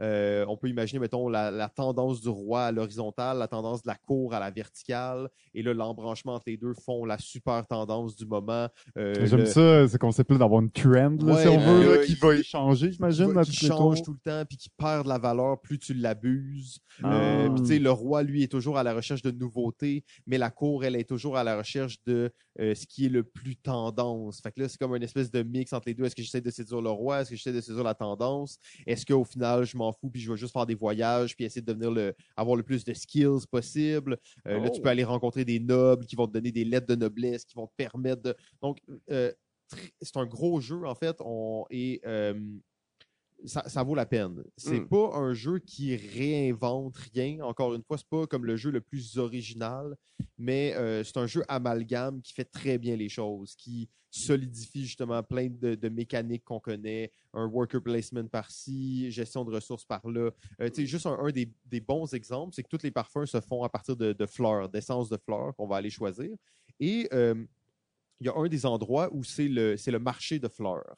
Donc, à chaque saison, à chaque semaine, en fait, le jeu est séparé en jours, puis à chaque semaine, euh, dans le fond, le marché de fleurs reçoit des nouvelles fleurs en livraison. Et quand tu vas chercher les fleurs dans le marché de fleurs, ben, tu joues à certains endroits et tu joues ton worker, c'est un worker placement, ton ouvrier, mais tu as aussi d'autres, tu as les, les, euh, les ouvriers du marché de fleurs qui sont comme des ouvriers neutres que tu peux Hmm. déplacer aussi en payant un peu plus pour que eux aillent te chercher des fleurs pour toi. Donc, tu sais, c'est un worker placement classique, mais dans le fond, tu joues à une place, puis il y a deux workers neutres. Est-ce que tu acceptes où ils sont ou tu payes plus pour les Ah, bouger? Mais là, le marché se déplie. Mais est-ce que- que est-ce qu'un autre joueur peut arriver là puis redéplacer les, les Absolument. workers? Puis à un moment Ah, donné, ben, il y a certaines cool. sortes de fleurs qui sont plus disponibles parce qu'ils ont été épuisés, parce que le marché qui est arrivé euh, avait plus d'une d'une sorte Mm. ou d'une autre. Fait que là, dans le fond, tu veux-tu vraiment payer pour le bouger? Là, tu n'as pas assez d'argent. Fait que là, tu attends que quelqu'un aille le bouger. Mais euh, tu sais, ça, c'est juste un Mm. exemple de comment est-ce qu'ils utilisent le worker placement à cet endroit-là. Euh, mais il y a plein, justement, de petites subtilités dans le jeu qui fait que c'est vraiment le fun. Euh, puis au final, aussi, une des, des particularités, c'est que tu fais des parfums, mais en réalité, tu as juste deux parfums de disponibles en tout temps. Mais en donné, tu scrapes ton parfum, tu en refais un nouveau. Mm. Tes parfums deviennent toujours de mieux en mieux, si on veut. Mais des fois, c'est juste une question de tendance. Tu vas faire un parfum que tu te dis, OK, celui-là, je le fais juste pour un tour parce que là, là, là il est Il va tendance. valoir. euh, Mais tour suivant, il vaut plus rien parce que tout le monde va l'avoir fait ou parce que le roi va s'être trop déplacé. Parce que hmm. tu peux comme anticiper le roi, il va aller où au prochain tour, puis ça va être quoi qu'il recherche. Tu comme, OK, il reste un tour pour faire ce parfum-là. Si je le fais pas maintenant, euh, c'est gâché. Euh, donc, vraiment, Ah ouais. euh, ouais, beaucoup de réflexion. Euh, J'ai vraiment adoré. Puis surtout, euh, thématique atypique. Pour Ouais. moi, c'est Mm. toujours Ah ouais, un c'est plus ça, aussi euh, d'avoir justement une thématique qui est un peu. Puis tu sais, c'est pas un jeu justement qui est ultra original, mais il fait vraiment bien ce qu'il fait. Mm. Et tu le sens tout le long. Tu le sens tout le long que tu es comme.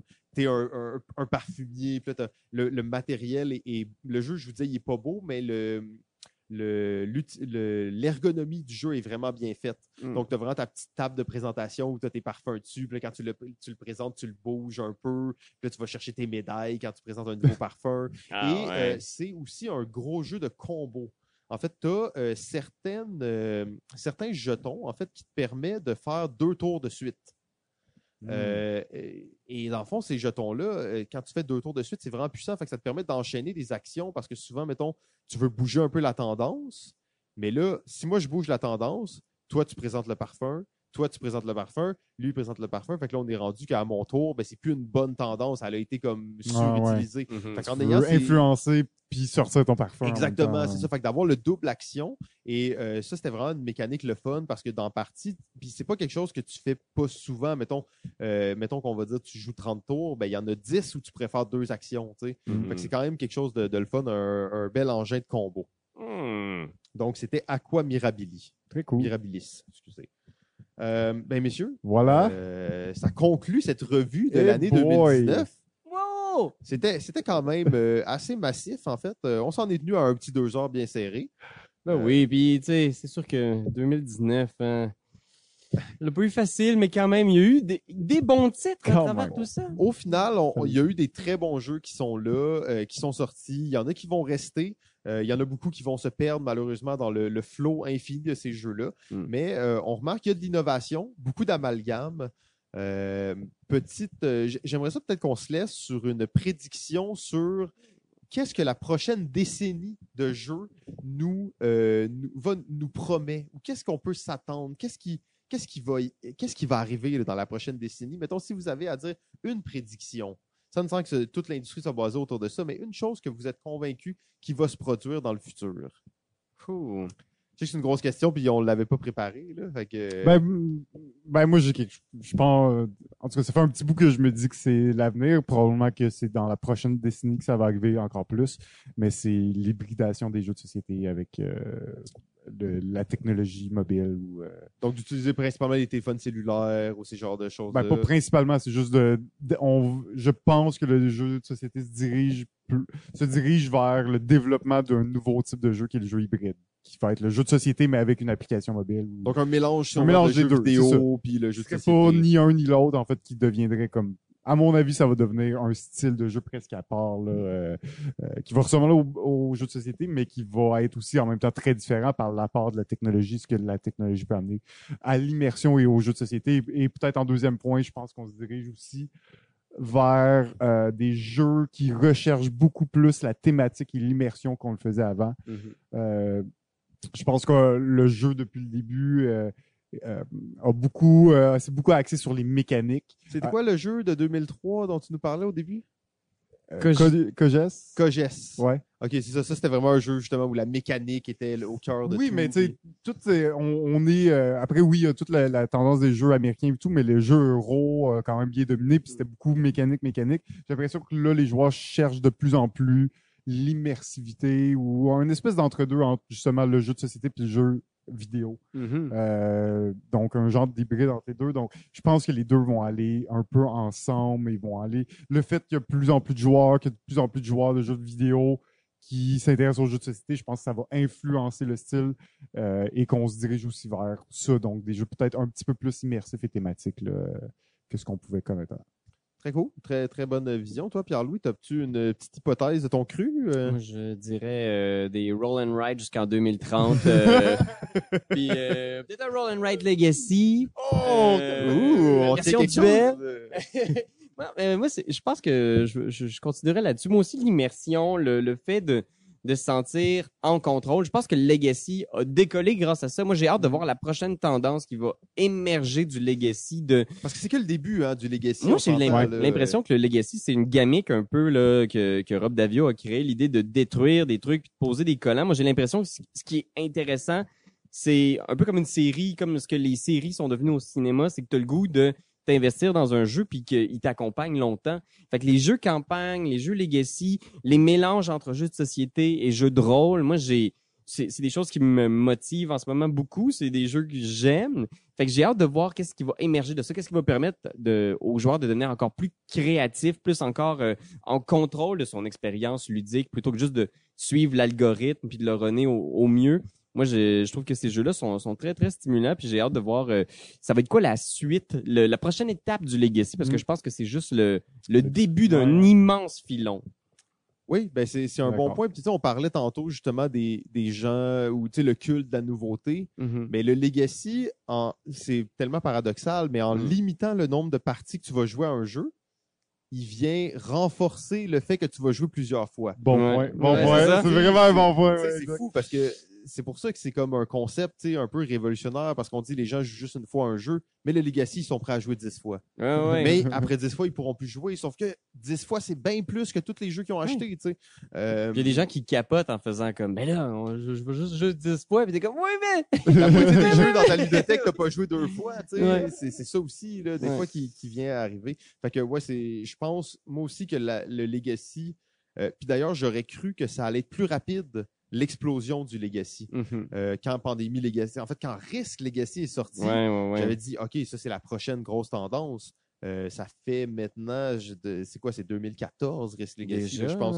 Donc, ça fait comme presque déjà 6-7 ans. Euh, mais là, on commence à le voir de plus Mm. en plus sous plein de formes. Et le mode campagne, justement, qui, Ouais. euh, qui est de plus en plus là. Je pense que c'est une tendance aussi qu'on va voir de plus en plus. Et moi, la, la- la chose que j'aimerais voir, ou que j'ai l'impression qu'on commence à, à gratter un peu, et bon, c'est un peu mon, mon dada personnel, mais c'est euh, la création d'une identité ludique québécoise. Mhm. Et c'est le fait que les, les éditeurs québécois développent une expertise qui est de plus en plus grande. Les auteurs québécois s'organisent, commencent à être reconnus. Il y a des communautés d'auteurs québécois qui se forment. Il y a, il y a, en fait, et tu sais, moi je suis convaincu qu'on va voir dans les dix prochaines années, comme on peut dire, le style de jeu à l'américaine, le style euro, le- le- les jeux français, les jeux euh, japonais ont leurs particularités. Je crois qu'on va arriver à un point, ça ne veut pas dire que tous les jeux québécois vont rentrer dans un moule, mais j'ai l'impression qu'on va être capable de créer une identité ludique québécoise et j'ai vraiment hâte de voir ça. Je sais pas ça va être quoi encore, mais je suis excité. là, tu sais, J'ai j'ai hâte. Allez-y, faites-le. là, Faites-le. là, C'est le moment. là. Nous, on est là pour raconter l'histoire. Euh, il, nous bon. reste, euh, il vous reste 10 ans. Là, Fait que, Ouais, vous avez 10 ans pour le faire. C'est bon, Thomas? Je compte sur toi pour lancer la vague. Merci, Thomas! Allez, t'es capable. Euh, c'est ça. Ben, euh, c'était un, un plaisir, messieurs, de terminer l'année euh, 2019 avec vous. Euh, Oui, aussi. donc, on va finir ça en grand, je crois. 10, 9, 9, 8, 7, 6, 5, 4, 3, 2, 1. Bonne année! Pourquoi on a fait ça, mais je trouvais ça cool. Euh, on, on va se laisser tranquillement là-dessus, mais euh, Pierre-Louis, quand même, merci beaucoup d'être venu euh, à. Balado. Puis, ben, et tu gagnes, c'est toujours d'actualité de suivre ça sur YouTube. Votre chaîne Mhm. YouTube, j'imagine, ça reste le vecteur principal. Facebook. Exact. Facebook, YouTube, Instagram. toutes nos vidéos sont sur YouTube. Alors, si vous voulez suivre autant les parties de jeux de rôle que nos critiques de jeux, tout se trouve là-bas. On a aussi des comment jouer maintenant, euh, des explications de, de jeux détaillés pour vous expliquer les règles avant de vous lancer. Très cool. Et on se rappelle, Etu Game, la machine. Euh, c'est vraiment, en fait, euh, c'est devenu une institution euh, au Québec et euh, chapeau à vous là, pour tout ce que vous faites pour euh, la communauté ludique. Absolument. Maintenant, on pourrait dire francophone. hein, c'est même plus québécois. Donc, euh, vraiment, continuez votre, votre bon travail. Merci beaucoup. JF, Simon, on se retrouve très bientôt. all right. Ciao. Ciao. Ciao.